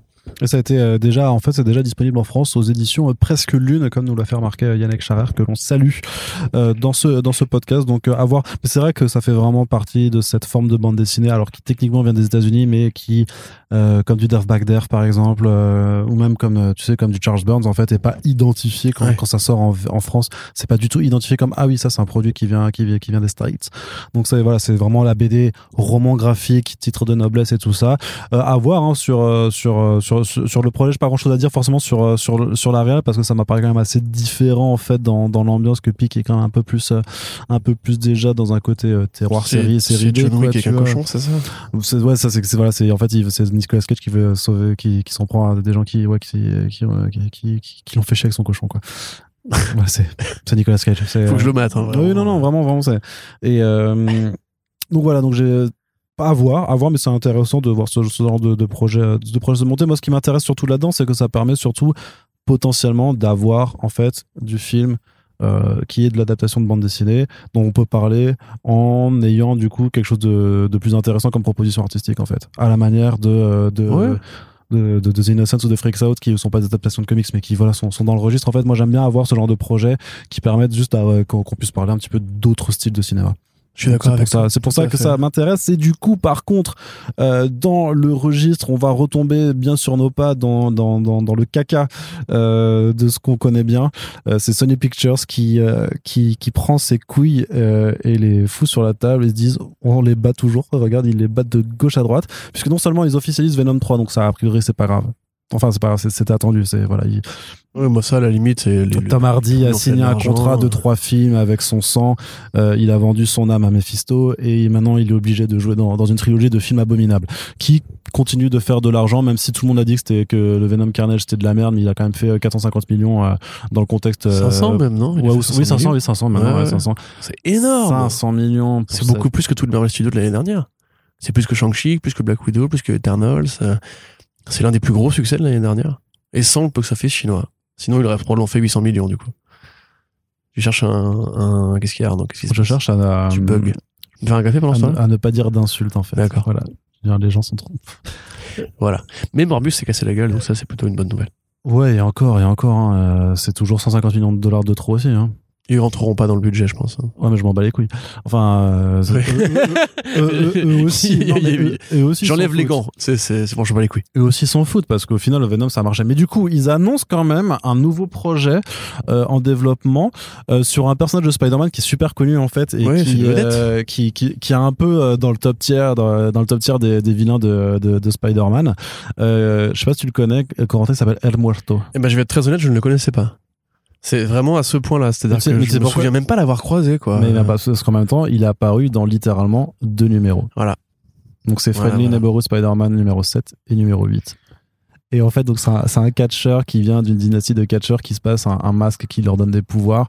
Et sauf que, euh, en fait, il a pas envie d'être dans, dans cette dynastie. Et en fait, ensuite, il organise un combat de catch avec Spider-Man et, et il manque de le gagner. Mais en fait, il- il y a Spider-Man qui lui injecte un, un truc soporifique et du coup, il gagne comme ça. Et on le reverra plus jamais après. C'était sorti en 2007 ou 2006, un truc comme ça, 2007, je crois. Et de Ouais. façon curieuse, Ouais, ouais, en fait, ce qui s'est passé, ben, en fait, ce qui s'est passé, parce que moi, j'ai eu des insights euh, de la part du Hollywood Reporter. Oh là. En fait, à, à un moment, à- Avi Arad, il avait une rage dedans. Donc, il va, chez, il va chez le dentiste. Il va chez le dentiste et il va aux toilettes du dentiste parce qu'il y a une file, la, la file d'attente est très longue. Et là, paf, et ben, il tombe euh, sur euh, ce numéro de euh, Friendly Neighborhood Spider-Man 7. Il le lit en étant au chiottes. C'est exactement ça Et qui après, il fait, et après, il fait, eh, mais si j'adaptais ce personnage qui, il a fait un poll sur Twitter, tu sais, dans son groupe de, des, des, euh, des, des gens stupides fans de Spider-Man. Et on fait, eh, ça vous dirait un film sur El Muerto? Et il y a des gens, ils ont- et en fait, t'as une personne qui a fait, oh ouais, moi j'adorais, c'est mon personnage préféré. Et du coup, il allait sur le groupe euh, Facebook des euh, fans de El Muerto, de Spider-Man. Il a vu qu'il y avait 20 personnes, il s'est dit, vas-y, c'est Allez. banco, on y va. Jackpot, j'ai envie de dire. Ouais, mais Jackpot, il beau jeu de mots, mais, mais c'est pour ça en fait. Et du coup en fait la, la particularité du projet, Il va pas se faire. c'est qu'il va se faire- c'est que mon gars, mon gars, on vit dans une telle réalité qu'il va se faire. Il va se faire, il, a, il, a- il est déjà prévu, hein, il, a, il a une date de sortie euh, annoncée, tout ça, c'est pour 2024. Euh, non mais c'est ouf. Et en fait, ils veulent mettre le rappeur, le rappeur Bad Bunny euh, dans, dans, dans, dans le rôle principal. J'ai envie de mourir.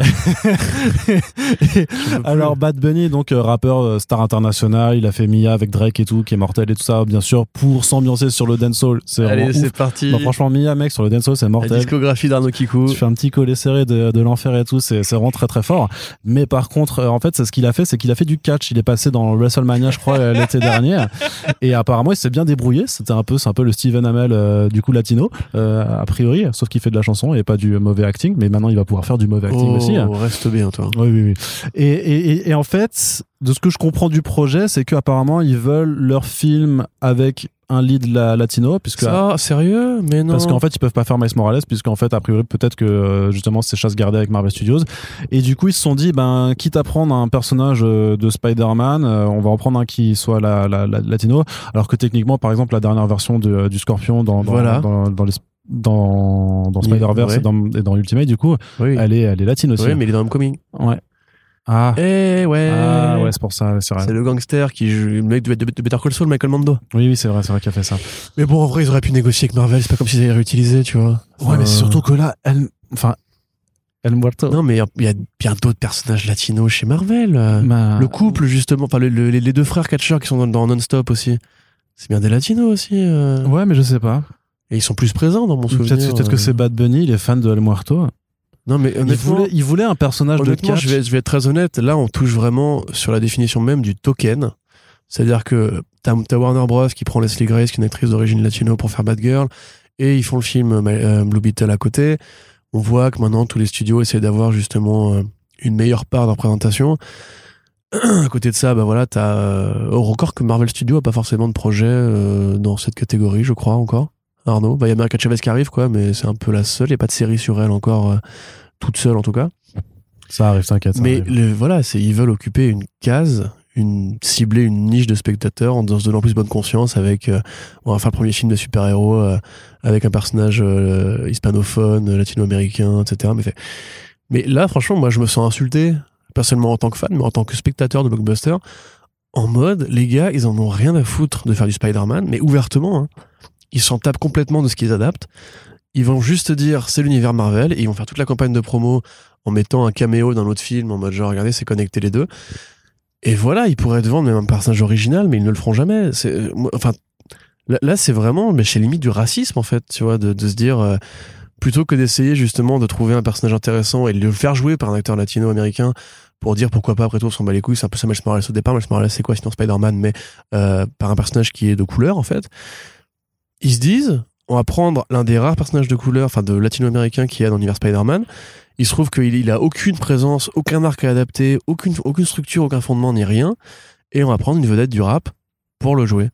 Mais là, mais, si justement t'es es sensible à ces sujets-là, si tu espères que les acteurs latinos qui galèrent actuellement à Hollywood euh, aient des rôles, ou que des personnages latino-américains qui sont mis en avant dans les Marvels en plus Voices et compagnie, enfin il y a moyen de négocier, il y a moyen de prendre d'aller voir Marvel et leur dire on reprend le Scorpion, les gars on s'en fout, vous avez pas le réutilisé, c'est Michael Mando, il est stylé, on en fait un petit polar, euh, voilà. Enfin, moi, franchement, je trouve ça mais gerber, quoi. Et Sony, euh, c'est vraiment devenu une caricature d'eux-mêmes, quoi. C'est à une époque, les mecs, ils essayaient de faire semblant en allant chercher Daniel Espinosa et Tom Hardy, Jared Leto, des acteurs qui ont été salués aux Oscars et tout. Mais là, il y a vraiment plus rien, quoi. C'est vide, c'est vain, c'est creux.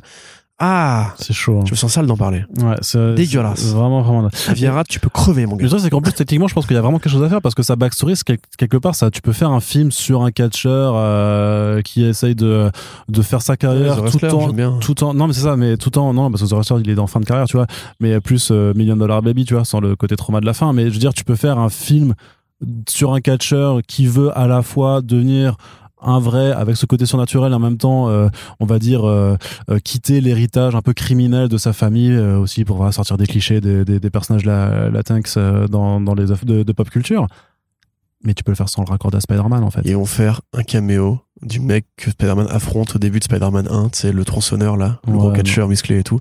Et tu regardes dans, dans le trailer, en fait il y y a une forme de il y a une forme de racolage en fait que qui qui est, qui est ouf en fait de racolage malsain, quoi. Parce que ça peut être bien fait le racolage. ouais Tu vois, moi, tu me dis, euh, on fait Craven, on prend lui, lui, lui, que des vedettes. Et on, on se dit, allez hop, on s'en bat les couilles de Spider-Man, on va faire ça comme ça. Tu dis, ouais, mais Craven sans Spider-Man, c'est pas terrible, c'est une idée un peu con et tout. Mais, Mais ok, surtout, enfin, franchement, un là- bon personnage, là, il y a des bonnes histoires, c'est des bons acteurs. Surtout que là, le fait d'oser ça, appeler un film de l'univers Spider-Man, en fait, ça aussi, c'est du foutage de Mais gueule, oui, en fait. mais oui. Mais c'est comme regarde Moon Knight, Arthur Harrow, il a combien de scènes vraiment dans les comics? Je crois qu'il a deux numéros. Ouais, non, c'est. Non, mais on en arrive à un point où en fait les gars ils se foutent de notre gueule quoi. C'est vraiment en fait ils ont une liste de trucs à faire. Tu verras qu'ils vont après Sony ils vont te faire un film euh, pareil qui va être LGBT friendly et ils vont te prendre un personnage qui n'existe pas, ils vont te prendre une actrice qui a la cote sur les réseaux sociaux et ils vont te dire bah voilà c'est bon on a, on a on a fait le boulot regardons les progressistes mais t'es mais là, vous êtes juste des marchands de tapis en fait. À un moment donné c'est juste fatigant si vous voulez faire les choses il faut s'engager concrètement quoi. Et bah, je pense quand même que l'univers Marvel il y a d'autres personnages latinos. Enfin euh, non je, je cherche, hein, mais. Dans l'univers de Spider-Man, bah tu regardes l'anthologie à Ma- Marvel's Voices. Mais en plus, c'est pas grave de prendre un personnage qui est euh, euh, caucasien à la base et d'en faire un personnage latino-américain. Et surtout qu'au pire, tu prenais un personnage un peu plus connu et que tu le, tu le, tu, tu le faisais jouer Ah ouais. par la, la- la- lui donner à la limite une nouvelle backstory, ça se fait aussi tout le temps. C'est le fondement même. Le, regarde, Ouais. le costume de, de Spider-Man, on voit pas sa gueule. Normalement, il peut être blanc, noir, asiatique, Bah etc. Il y a d'autres vilains qui correspondent à ce, à ce critère-là, et puis c'est le principe, en fait, quoi. Bref. Non, moi, ça, me- ça m'énerve un peu. Ouais. Voilà. Allez, Quentin, on va bientôt finir cette partie. Juste un petit mot pour dire The Batman 2 c'est officialisé, donc on est content. Très content. Voilà. Et le pingouin, tournage en juin, C'est ça. normalement. Donc ça, c'est plutôt cool. Par contre, du côté de, euh, de Marvel Studios, justement, John Watts quitte la réalisation du film Fantastic Four. content aussi. ce qui va permettre d'éviter, je pique cette blague à Gabin, euh, de nous faire un, un- un fantastique four. Oh là là là là. Un four fantastique, on ne sait pas, Big mais up à Gabin. Euh, oui, bah moi je suis content parce que c'est un mauvais réalisateur et que les films qu'il a fait étaient nuls. Et donc, euh, bah, retourne à Pôle emploi. Non, mais il va- sûrement rester. Je sais pas. Après, en fait, c'est la question c'est est-ce qu'il en a eu marre aussi, lui, tu vois, d'être. euh, parce que c'est vraiment pantin de studio maintenant, John Watts, alors qu'à une époque, il essayait de faire des films. Euh, Peut-être qu'effectivement, No Way Home, c'était trop compliqué à gérer, qu'on sait que le tournage a été compliqué, qu'il y a eu des réécritures parce qu'ils ont inversé Doctor Strange et, et celui-là. Peut-être qu'effectivement, un peu à la Whedon, il a fini par dire Mais attendez, j'en ai marre, moi je suis pas une marionnette et, euh, et je fais un burn-out là, en fait, les gars, donc je vais me casser, quoi. Et puis, quelque part, il a fait 1,9 milliard avec son film. Maintenant, il peut, il peut tout se faire un valider. roi, hein. ouais, c'est un roi. Voilà, c'est, il va voir n'importe quel studio, il fait regardez c'est moi, juste on met son nom sur l'affiche par le Real de No Way Home et le film gagne 100 millions d'entrées, enfin 100 millions de dollars en entrée. Donc euh, why not? Enfin, on va voir ce qu'il vaut maintenant qu'il se casse. Pour Fantastic Four, on peut aussi se poser la question de est-ce que c'est pas Marvel qui, à mesure que d'autres films approchent, qui pourraient évoquer ce Peut-être qu'ils ont regardé les films. Peut-être qu'ils ont regardé les films Spider-Man, ils ont fait ah mais en fait c'est naze. Non, non, non, ça, non. Ça, je pense que si c'était arrivé, il y aurait d'autres mecs qui auraient dégagé. hein. Mais oui, peut-être qu'après Marvel se, se pose la question de vu que l'équipe sera forcément importante par rapport au plan multivers, machin et tout.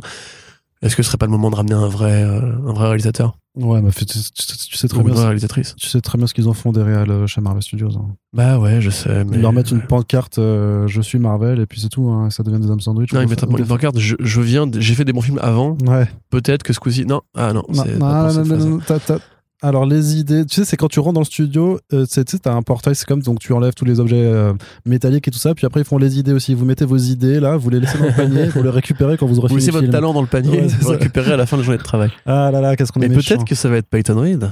Ouais. Attends, c'est lui qui gère Kang pour le Ah, cinéma. Vas-y ta gueule. Il va être le premier à filmer Kang le Conquérant en costume. Ah putain. Et là, il a fini de tourner Ah, Ant-Man 3. arrête, je- Allez J'ai envie de vomir. En plus, c'est familial Ant-Man. Tu vois, c'est voilà, Ouais. pareil. Quel enfer. Allez, on termine cette partie euh, cinéma et le podcast avec cette très belle annonce, par contre, Corentin, qui t'a fait plaisir, je crois, de l'adaptation de Seconds de Brian Lee O'Malley, qui est en production avec Blake Lively et Edgar Wright. Oui, ça m'a fait plaisir parce que parce qu'on sait, enfin nous on savait en tout cas euh, via des discussions avec les éditeurs français que Edgar Wright avait été effectivement euh, s'était posé la question d'adapter Seconds lui-même et avait eu de longues conversations avec Brian Lee O'Malley à ce sujet, mais que finalement peut-être que euh, pareil Edgar Wright c'est un mec qui maintenant est très rare et qui veut explorer d'autres pistes et pas s'enfermer dans ses succès d'autres fois. Enfin en Bah, l'occurrence c'est surtout que son dernier film, ouais, son dernier film, de toute façon, a pas forcément très bien marché, hein. alors qu'il était bien. Oui, mais ça, je pense pas que ça l'empêchera de travailler. Il coûte pas cher, hein, Edgar Wright. Euh, Ses productions sont pas des trucs euh, Tony Truant et tout. Euh, pareil pour Sequence d'ailleurs quelque part. Donc, il y a l'histoire d'une d'une jeune restauratrice qui euh, espère monter une nouvelle une nouvelle boîte et qui est un peu piégée dans les erreurs de la vingtaine et dans le côté maintenant c'est quoi euh, passer le, cap des 30 ans, euh, prendre de la bidoche et euh, avoir la gueule de bois plus vénère qu'avant et tout ça. Vous connaissez vous-même. Euh, et apprécier prendre des bains plutôt que de sortir en soirée. Mais euh, c'est très bien les bains. N'ayez pas honte de vieillir. Et donc voilà, enfin, ça reste le script que Wright avait développé. Blake Lively, c'est son premier film, donc c'est compliqué de juger ce qu'elle vaudra. Faut voir euh, par qui elle sera accompagnée en chef-op, par qui elle sera accompagnée euh, même au niveau production, parce que la production a priori c'est elle qui assure. Euh, Est-ce qu'il y aura un studio Je sais pas quel studio, c'est Netflix aussi, non? Ils l'ont pas dit Euh, encore? Je me rappelle plus. Ok. Donc voilà, moi j'aurais préféré peut-être une série, enfin en, en l'occurrence un, format animé, euh, j'avoue. Je pense pas que Blake Lively, qui a plus que 30 balais, jouera le rôle principal. En plus, une petite meuf rousse. euh, Non, faudrait est volontairement bah non, pas je- calé je- sur les je- stéréotypes je de beauté, Je la euh, vois absolument pas dans le rôle, effectivement. Voilà, et Blake Lively qui est la femme de Ryan Reynolds en plus, donc euh, donc tout est lié, pas du tout. Donc euh, voilà, c'est chouette que le film se monte enfin. Euh, si ça peut permettre de faire découvrir après Sequence à des gens ou à donner un, un os à ronger à la génération Scott Pilgrim qui quand même Je pense aurait bien aimé qu'il y ait d'autres euh, d'autres continuations de ce genre de projet parce que Scott Pilgrim pour notre génération ou ceux qui sont un peu plus jeunes que nous, c'était vraiment très important quand c'est sorti. Ceux qui étaient en fait euh, qui avaient 17 18 ans quand euh, le film est sorti en 2010, je crois. Mm. Donc euh, ouais, non, bah, c'est plutôt, c'est plutôt une bonne nouvelle. C'est chez, euh, c'est chez Searchlight Pictures que c'est en développement, du coup. Ah, en plus bah, bon studio. euh. Donc chez Disney. Oui, mais bon studio quand même. Ouais. Bah, c'est La Forme de l'eau, c'est Ned Ned c'est plein de bons produits comme ça. Même si récemment, effectivement, c'était un peu plus chancelant. Euh, remarque, si c'est si, c'est- si c'est chez Disney, on sait pas si ça va se faire vraiment. Hein. Bah, on va dire que Parce qu'ils ont, ils ont niqué beaucoup de trucs chez Searchlight. Ouais, ouais, mais justement, oui, ils les ont niqués avant, mais maintenant qu'ils sont de nouveau dans un processus de. On valide certaines choses quelque part, ça, ça leur. Puis c'est quand même des, des noms, des noms porteurs, hein. Puis ça coûte pas cher à faire. Hein. Ouais, clairement. C'est trois décors. hein. Oui, effectivement, très bien.